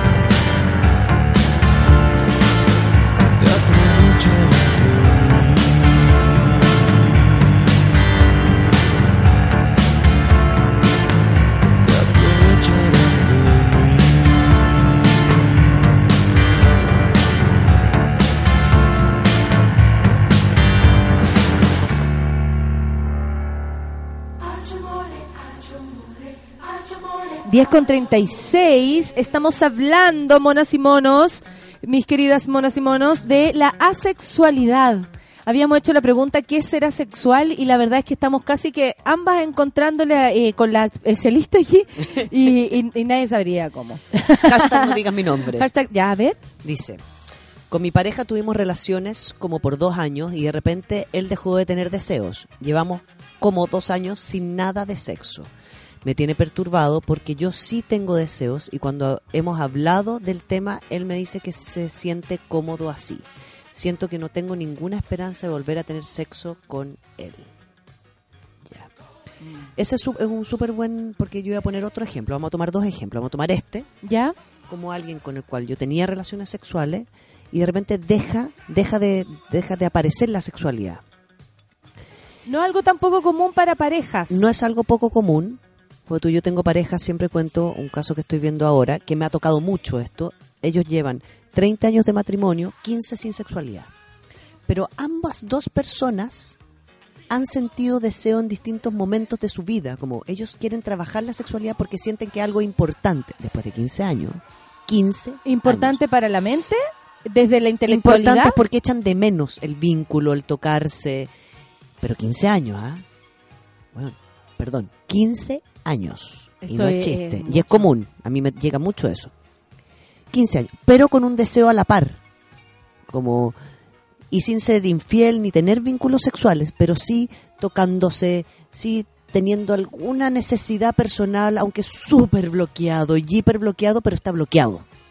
Por mí, porque estoy con problemas con mi pareja. Entonces, mi pregunta aquí al, al, al mono que nos escribió es, cuando tu pareja te dice que este se siente cómodo así, ¿es porque te dice que no tiene deseo? Porque o no tiene deseo contigo, o hay algo en la relación de pareja que me hace no querer de- tener deseo sexual contigo, O es algo que ya le dejó de importar o en es algo todo que realmente no me importa en general. No es que yo esté con un deseo eh, disparando para el otro lado. Hay veces que las parejas claro. dicen, nos llevamos súper bien en todo, pero sexualmente no hay una, un vínculo. Y a veces deciden dejar la sexualidad de lado para sostener el otro vínculo, que es la pareja.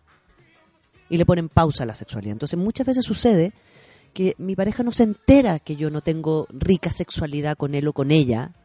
Y me hago el leso, la lesa y lo bloqueo y le pongo pausa y digo que es una etapa o que estoy bien así. Aparte que como eh, lo se supone lo mm, eh, espiritual está completo, o sea, yo te sigo amando, tú me Nos sigues bien, amando, nos nos, llevamos reímos, bien, eh, hacemos panorama, tenemos planes de ir de vacaciones, o sea, esto esta pareja sigue funcionando, más no en ese lugar. Mira, va- tenemos varios monos que nos dicen, a mí me pasó lo mismo, partió una relación sexuada y terminó asexuada. O sea, algo pasa con la sexualidad. Y aquí yo tengo Porque una hipótesis. sigue la relación, más no la relación Más no la sexual. Yo, Ah. yo tengo una hipótesis, en- eh, y aquí en relación a, la- a a las terapias.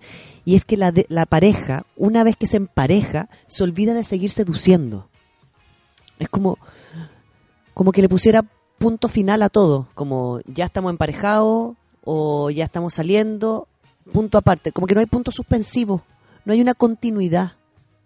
Eso lo dijo una paciente el otro día y me encantó el concepto. Es como, ¿qué pasa con el punto suspensivo? ¿Qué pasa con el seguir seduciendo?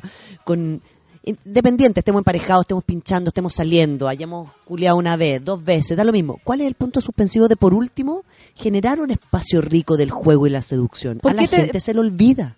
O te deja de importar, porque tú ya estás ahí como tranquilo con tu estado Es que digo, emocional. si tú te levantas, eh, no sé, en mi caso, si yo me levanto a las 6 de la mañana a yoga, vuelvo y a mis hijos les hago almuerzo y me voy a trabajar y no sé qué, y no sé qué, no sé qué, no puedo dejar una pareja botada. O lo más seguro que la dejé votar porque tenía muchas cosas que hacer. Es que no puede ser una excusa, porque, porque si yo hago muchas cosas, también tengo que hacer la pareja. Claro, lo que pasa es que tú lo decís desde el punto de vista que estamos como queriendo salir de aquello, pero en verdad lo que ocurre es que nadie pesca eh, lo, lo que tú estás diciendo. Entonces pasan y dos pa- años sin sexualidad. Claro, ¿por Y qué? llegan a 15. Porque te levantáis a las 6 de la mañana y, y, y tenéis que ir a hacer el almuerzo y después el otro se encuentra, está también, mi amor, que te vaya bien, y no, pero nada más. ¿Cachai? Pero hay, hay contención emocional, pero a ti te pasó algo y yo te acompañé, y, y pareciera que la pareja está viva. Pareciera que está viva. Como hay otras cosas más importantes ahora, pero la seducción. ¿Qué pasa con la seducción? En serio, ¿qué, ¿cuántas personas en este minuto, hoy día en la mañana, lograron un aporte de seducir a sus parejas, amantes, andantes, lo que sea? Nada, yo no he abierto ni el WhatsApp. No, de verdad. Lo digo en serio. O sea, si Seducir. me tengo que responder yo la pregunta, Seducir. ninguno, nada. Hoy día no he hecho nada para aquello. Y tampoco Oh. han hecho nada por mí. Por mí, caso. claro, viceversa. Claro. Entonces, dos años sin sexualidad. Yo sentaría a mi pareja y le preguntaría, como, ¿quieres que la, la sexualidad nunca te importó? ¿Te importaba y ya no? ¿Yo te gustaba y ya no en la parte sexual? Sí puede ser que tú me, que tú me gustes mucho. Aparte que si bajáis los niveles de, de, de sexo, eh, como que empiezan a bajar cada vez más. ¿Cierto? uno se acomoda. Te acomodáis Sí. ahí también, te olvidáis incluso. Oye, eh, ¿qué pasa cuando la persona se siente tan desfasada con el resto? Porque eh, tal vez costaría entender que alguien es asexuado y lo comparte con una pareja o con los amigos y, no encuentra escapatoria o, contención alguna. Eh, ¿Cómo eh, lo difícil que debe ser para una persona eh, eh, sentirse asexual en un mundo donde se, no sé, se valora tanto lo contrario? ¿No? Como los seres sexuales, que tú te veas rica, que el otro se vea guapo, todo el mundo trata de verse y, y sentirse muy sexual. ¿Cómo se, se cura esto? ¿Es necesario curar esto? ¿Cuándo de verdad que, te claro. tienes que preocupar de algo que para ti es natural? ¿Cachai? ¿Cómo salgo de un estado que para mí es, es como que te curaran de la homosexualidad? ¿No sería lo mismo? Exacto. Por eso yo digo, Un estado muy... por eso digo, la, la pregunta que uno se tiene que hacer sinceramente es, ¿de verdad no me interesa? ¿De verdad no lo quiero? ¿No lo quiero aprender? Porque yo puedo querer aprenderlo y después decidir que no me gusta. ¿no? ¿Qué tipo de, uno cuando, cuando lee o ve película o ve serie, uno tiene un tipo, a la gente tú le decís, oye, ¿estáis viendo serie? ¿Cuál, ¿Qué tipo te gusta? ¿No? ¿Qué personas te gustan? ¿Qué te atraen de un hombre? ¿Qué te atraen de una mujer? ¿Qué cosas te gustan? qué cosas te mueven. Y en la sexualidad, allí hay un espacio para descubrir un mundo. Ahora, insisto, el mundo de la sexualidad va mucho más allá de las relaciones sexuales. Por eso la sexualidad pasa por no tener un interés en los vínculos sexuales. Pero eso no quiere decir que yo no desee conocerte o estar contigo o vincularme contigo. Hay deseo, no hay deseo sexual. Distinto es si llevábamos dos, tres años teniendo una sexualidad que yo consideraba plena para ambas personas y de repente se acaba y mi pareja me dice que ya no lo desea. Yo podría a lo mejor ahí presionar un poquito más para sentirme tranquilo, tranquila de qué es lo que le está pasando a mi pareja. Y si yo quiero o no quiero estar con una persona que se puede considerar asexual. Porque puede ser que yo desee estar contigo como pareja, ok. Y tú dices que eres una persona asexual y que no te interesa la sexualidad. Entonces, ¿qué hacemos ahí? Si yo me interesa, ¿es porque entonces yo puedo tener una relación abierta y tener sexualidad con otras personas, pero estar en pareja contigo? O sea, puedo, ya que a mí me interesa la sexualidad, tener, eh, no sé, citas, abrir Grindr, Tinder y tirar, hacer el amor, culiar, como le quiera poner por fuera, y después vuelvo a casa y nosotros tenemos una vida normal. Como voy al gimnasio, voy a tirar.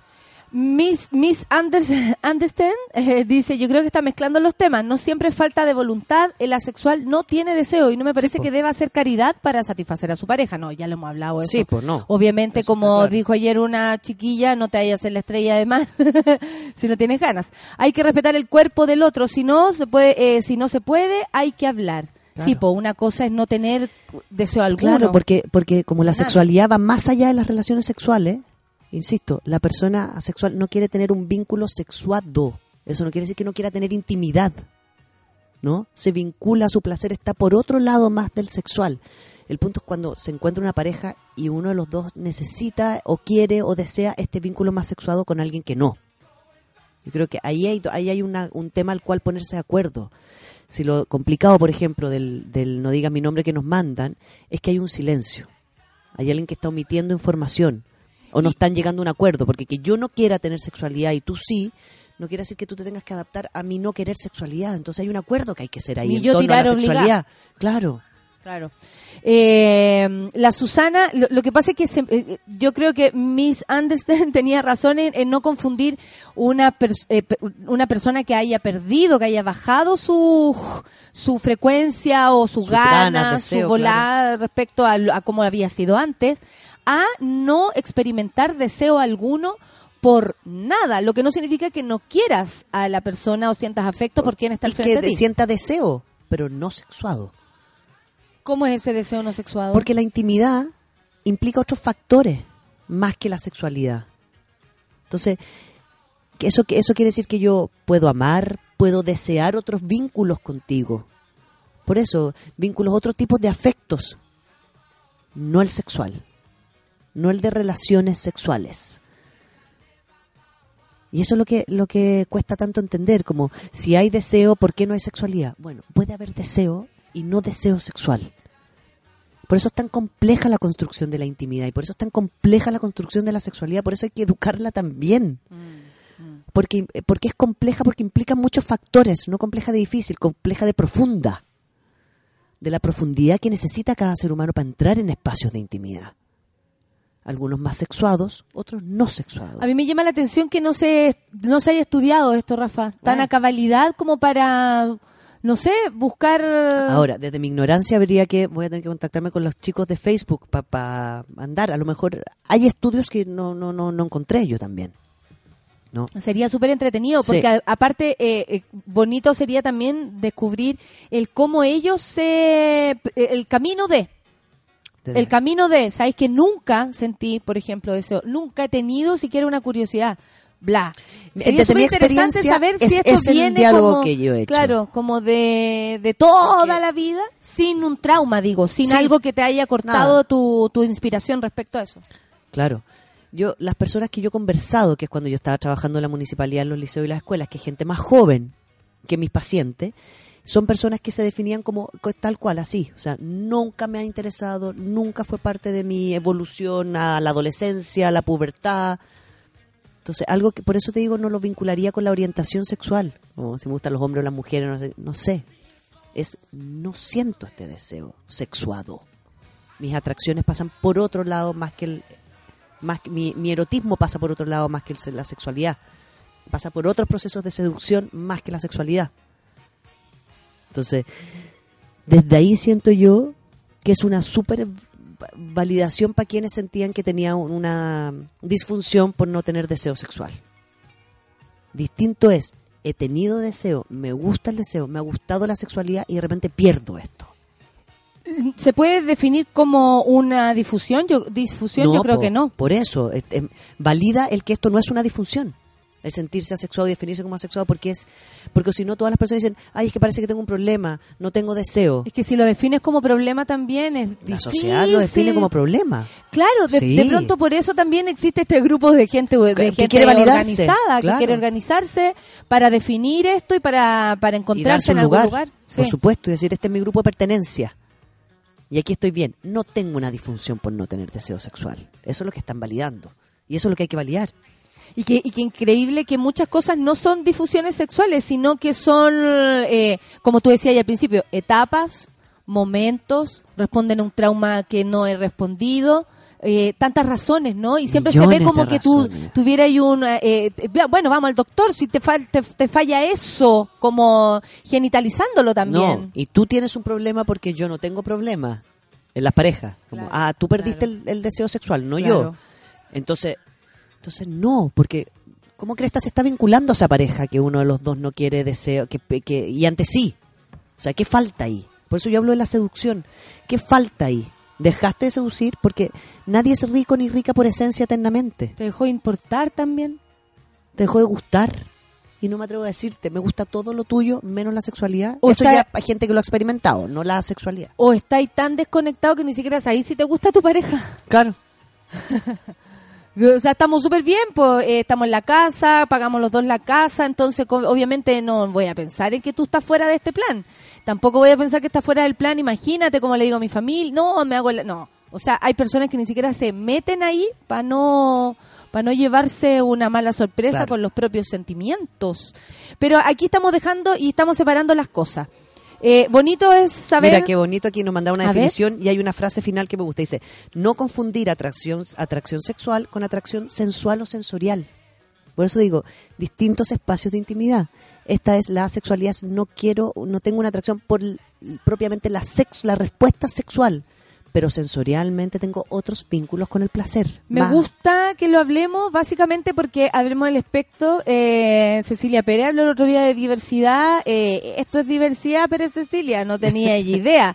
Lo que pasa es que se usa también la palabra tanto, la manosean y, y lo que más compli- y lo que más a mí por lo menos me me hace sentir bien es que nos dejamos de sentir enfermas, enfermos. Claro que tenemos una patología. Estamos locos. eh, Mi cuerpo no está funcionando, tiene un problema. No. y llegamos solo a entender que eh, estoy escuchándome. ¿Sabéis qué? No quiero. ¿Sabéis qué? Nunca quise. No es ¿Sabéis parte qué? de mí. No me interesa. Y, y esa parte también habla de una nueva sexualidad, donde entran todo tipo de formas de pasarlo bien, como también decir, ¿sabéis qué? Hasta el último momento yo te digo que no, Claro. y es no. O sea, esto es cambiar las reglas de todo. ¿Cachai? Al asumir que exi- existen eh, personas as- asexuadas, también asumimos que eh, el no es no, también asumimos que somos todos eh, distintos y no necesariamente estamos enfermos por vivir la sexualidad de una manera distinta a la que tú me planteas, aquí, tú, de al frente, porque Sí. en general los seres humanos nos comparamos. Entonces, obviamente, yo me comparo mi situación con mi pareja con la situación de Luis, que Luis me contó que él, bla, bla, o bla. de mis relaciones anteriores, como, es que nunca me ha pasado esto con ninguna pareja. También. Oh, frases malditas, ¿qué te importa lo que vivía allá? También, entonces, eh, es bueno, es bueno como abrir para que las monas, los monos se vayan sintiendo siempre más cómodos consigo mismo. Sí. O sea, yo creo que ese es el gran, Y no el se más lindo compare. camino. No se compare. Aquí hay un, no digan mi nombre, que tiene que ver con lo que estábamos profundizando de la intimidad. Dice, tengo una duda. ¿Qué pasa si la libido en general en la pareja baja? Pero cuando entre nosotros no pro- nos proponemos no posponernos, lo pasamos increíble. Bueno, eso es. Es como, propongo seducirte, nos podemos seducir. Dejo de seducirte, se acaba. Es así. Es como, ¿queréis co- comer bien? Cocina. Dejáis de cocinar, vais a comer mierda. Claro, y ahí entramos en el terreno de la voluntad. intensidad y la de la voluntad, claro. Y está el otro terreno de el... Pero ahí hay personas que tienen sexualidad, que claro. les gusta la sexualidad, que les quieren un, Pero quieren se una, pasan el rollo que son asexuados. ¿cachai? O que tienen un problema. No, la asexualidad es gente que no siente el deseo, deseo por una situación sexual. Mira, el Nico vuelve a hacer la pregunta, ¿puede ser una etapa? Es que de eso estamos hablando. Si, eh, si tú entras en etapas, quiere decir que has sido sexuado. Estamos hablando de gente que no experimenta deseo sexual alguno nunca, ever, ever. De eso estamos hablando. Por eso no es como etapas, obvio, si uno pasa por etapas que no quiere nada con nadie, incluso con, lo, con quien tenía al frente. Porque ya sea te pasa algo que estés tratando de resolver, estás ahí enfermo, no sé, ocurren más cosas, sorry, que se Claro. interponen para tener sexo. No es llegar y, sí, o que la vida misma se interpone. Entonces, eh, eh, pues le explico al Nico, como para hacer el resumen, no estamos hablando de etapas de la vida en que tú bajáis tu frecuencia y no te importa nada. Estamos hablando de un estado eh, pe- perpetuo en ti que te hace decir, yo no siento deseo yo- sexual alguno. Y yo te puedo apostar, Natalia, que muchos adultos y adultas con esta definición van a decir, eso me pasa a mí. Claro, ¿por qué no? Eso me ha pasado a mí. Llevo años pensando que tenía un problema y haciéndome exámenes de hormona y no sé qué, y era eso. Yo soy una persona sexuada. Son las 10 con 54. Eh, mm, la gente está contando sus cositas. Muchas gracias por hacernos llegar sus historias. Eh, ¿Dónde celebras la Navidad? Ya que viene eso el próximo martes. Ah, ya, eh, ¿cuándo? Navidad? Es que mira el horario, pues. Entonces vamos terminándonos. Ah, Navidad. Navidad donde mi mami, Ya. mi mami, Que está feliz porque llegaron sus nietos. llegaron los nietos, imagínate, Con no puede barba. más, con barba. Aún espinilla, pero barba. Todavía en esa mezcla. No puedo creer que, que nos conocimos nosotras cuando tus hijos tenían 15. No. Y ahora van a cumplir 18. Imagínate tú. Más, Más, más, po. 14, 13 años 14, son niños. 13. Imagínate, qué afortunadas somos ¿Tú? de ver crecer esto. Yo tengo 39. ¿Y dónde lo vaya a pasar? Con mis viejos, con mis sobrinos. con mis sobrinos, que es lo que más me hace Sí, feliz, po. la verdad. Sí. Y, y nada, con eso mi abuela, obvio, obvio. obvio, Y obvio su- mi y el abuela, pisco sour. mi abuela el pisco sour y, y después a bailar con los compañeritos de danza. Muy bien. Oye, Rafita, eh, este es un tema importante. Les pedimos a todos que hagan llegar, como siempre, sus sus necesidades. Sí, Estamos mí- aquí con la terapia. A mí lo que me gusta de estos momentos de silencio es que yo abro mi Twitter como a las 5 de la tarde y estoy como bombardeada, como, oye, en relación a lo que hablaban en la mañana, Y si te quieren favor, ubicar, analicen. ay, eh, búsquenla por el arroba, que lo, está aquí siempre, Raf, di- eh, DJ y todo, pero eh, ahí hablan con ella, que a veces me piden como que yo haga el link, pero la verdad es que no, no alcanzan a ser secretaria de mí misma, entonces menos lo podría y hacer. acuérdense que todas las hashtags no digan mi nombre pasan a nuestra lista de temas a trabajar. Entonces, si, Exacto. si usted tiene una duda, nos escribe. La Claudita ahí tiene su carpeta de no digas mi nombre y la terapia grupal sigue el 2019. Gracias, obvio. Gracias, Rafa, por haber venido esta Besitos, mañana, miles. por tanta información y tanto conocimiento. Nos vamos a retirar con musiquita, con Rihanna, con Red Boys. Boy, perdón, café con Natanzuela. Que les vaya bien, que tengan un buen día a resistir en este país de mierda. Chao.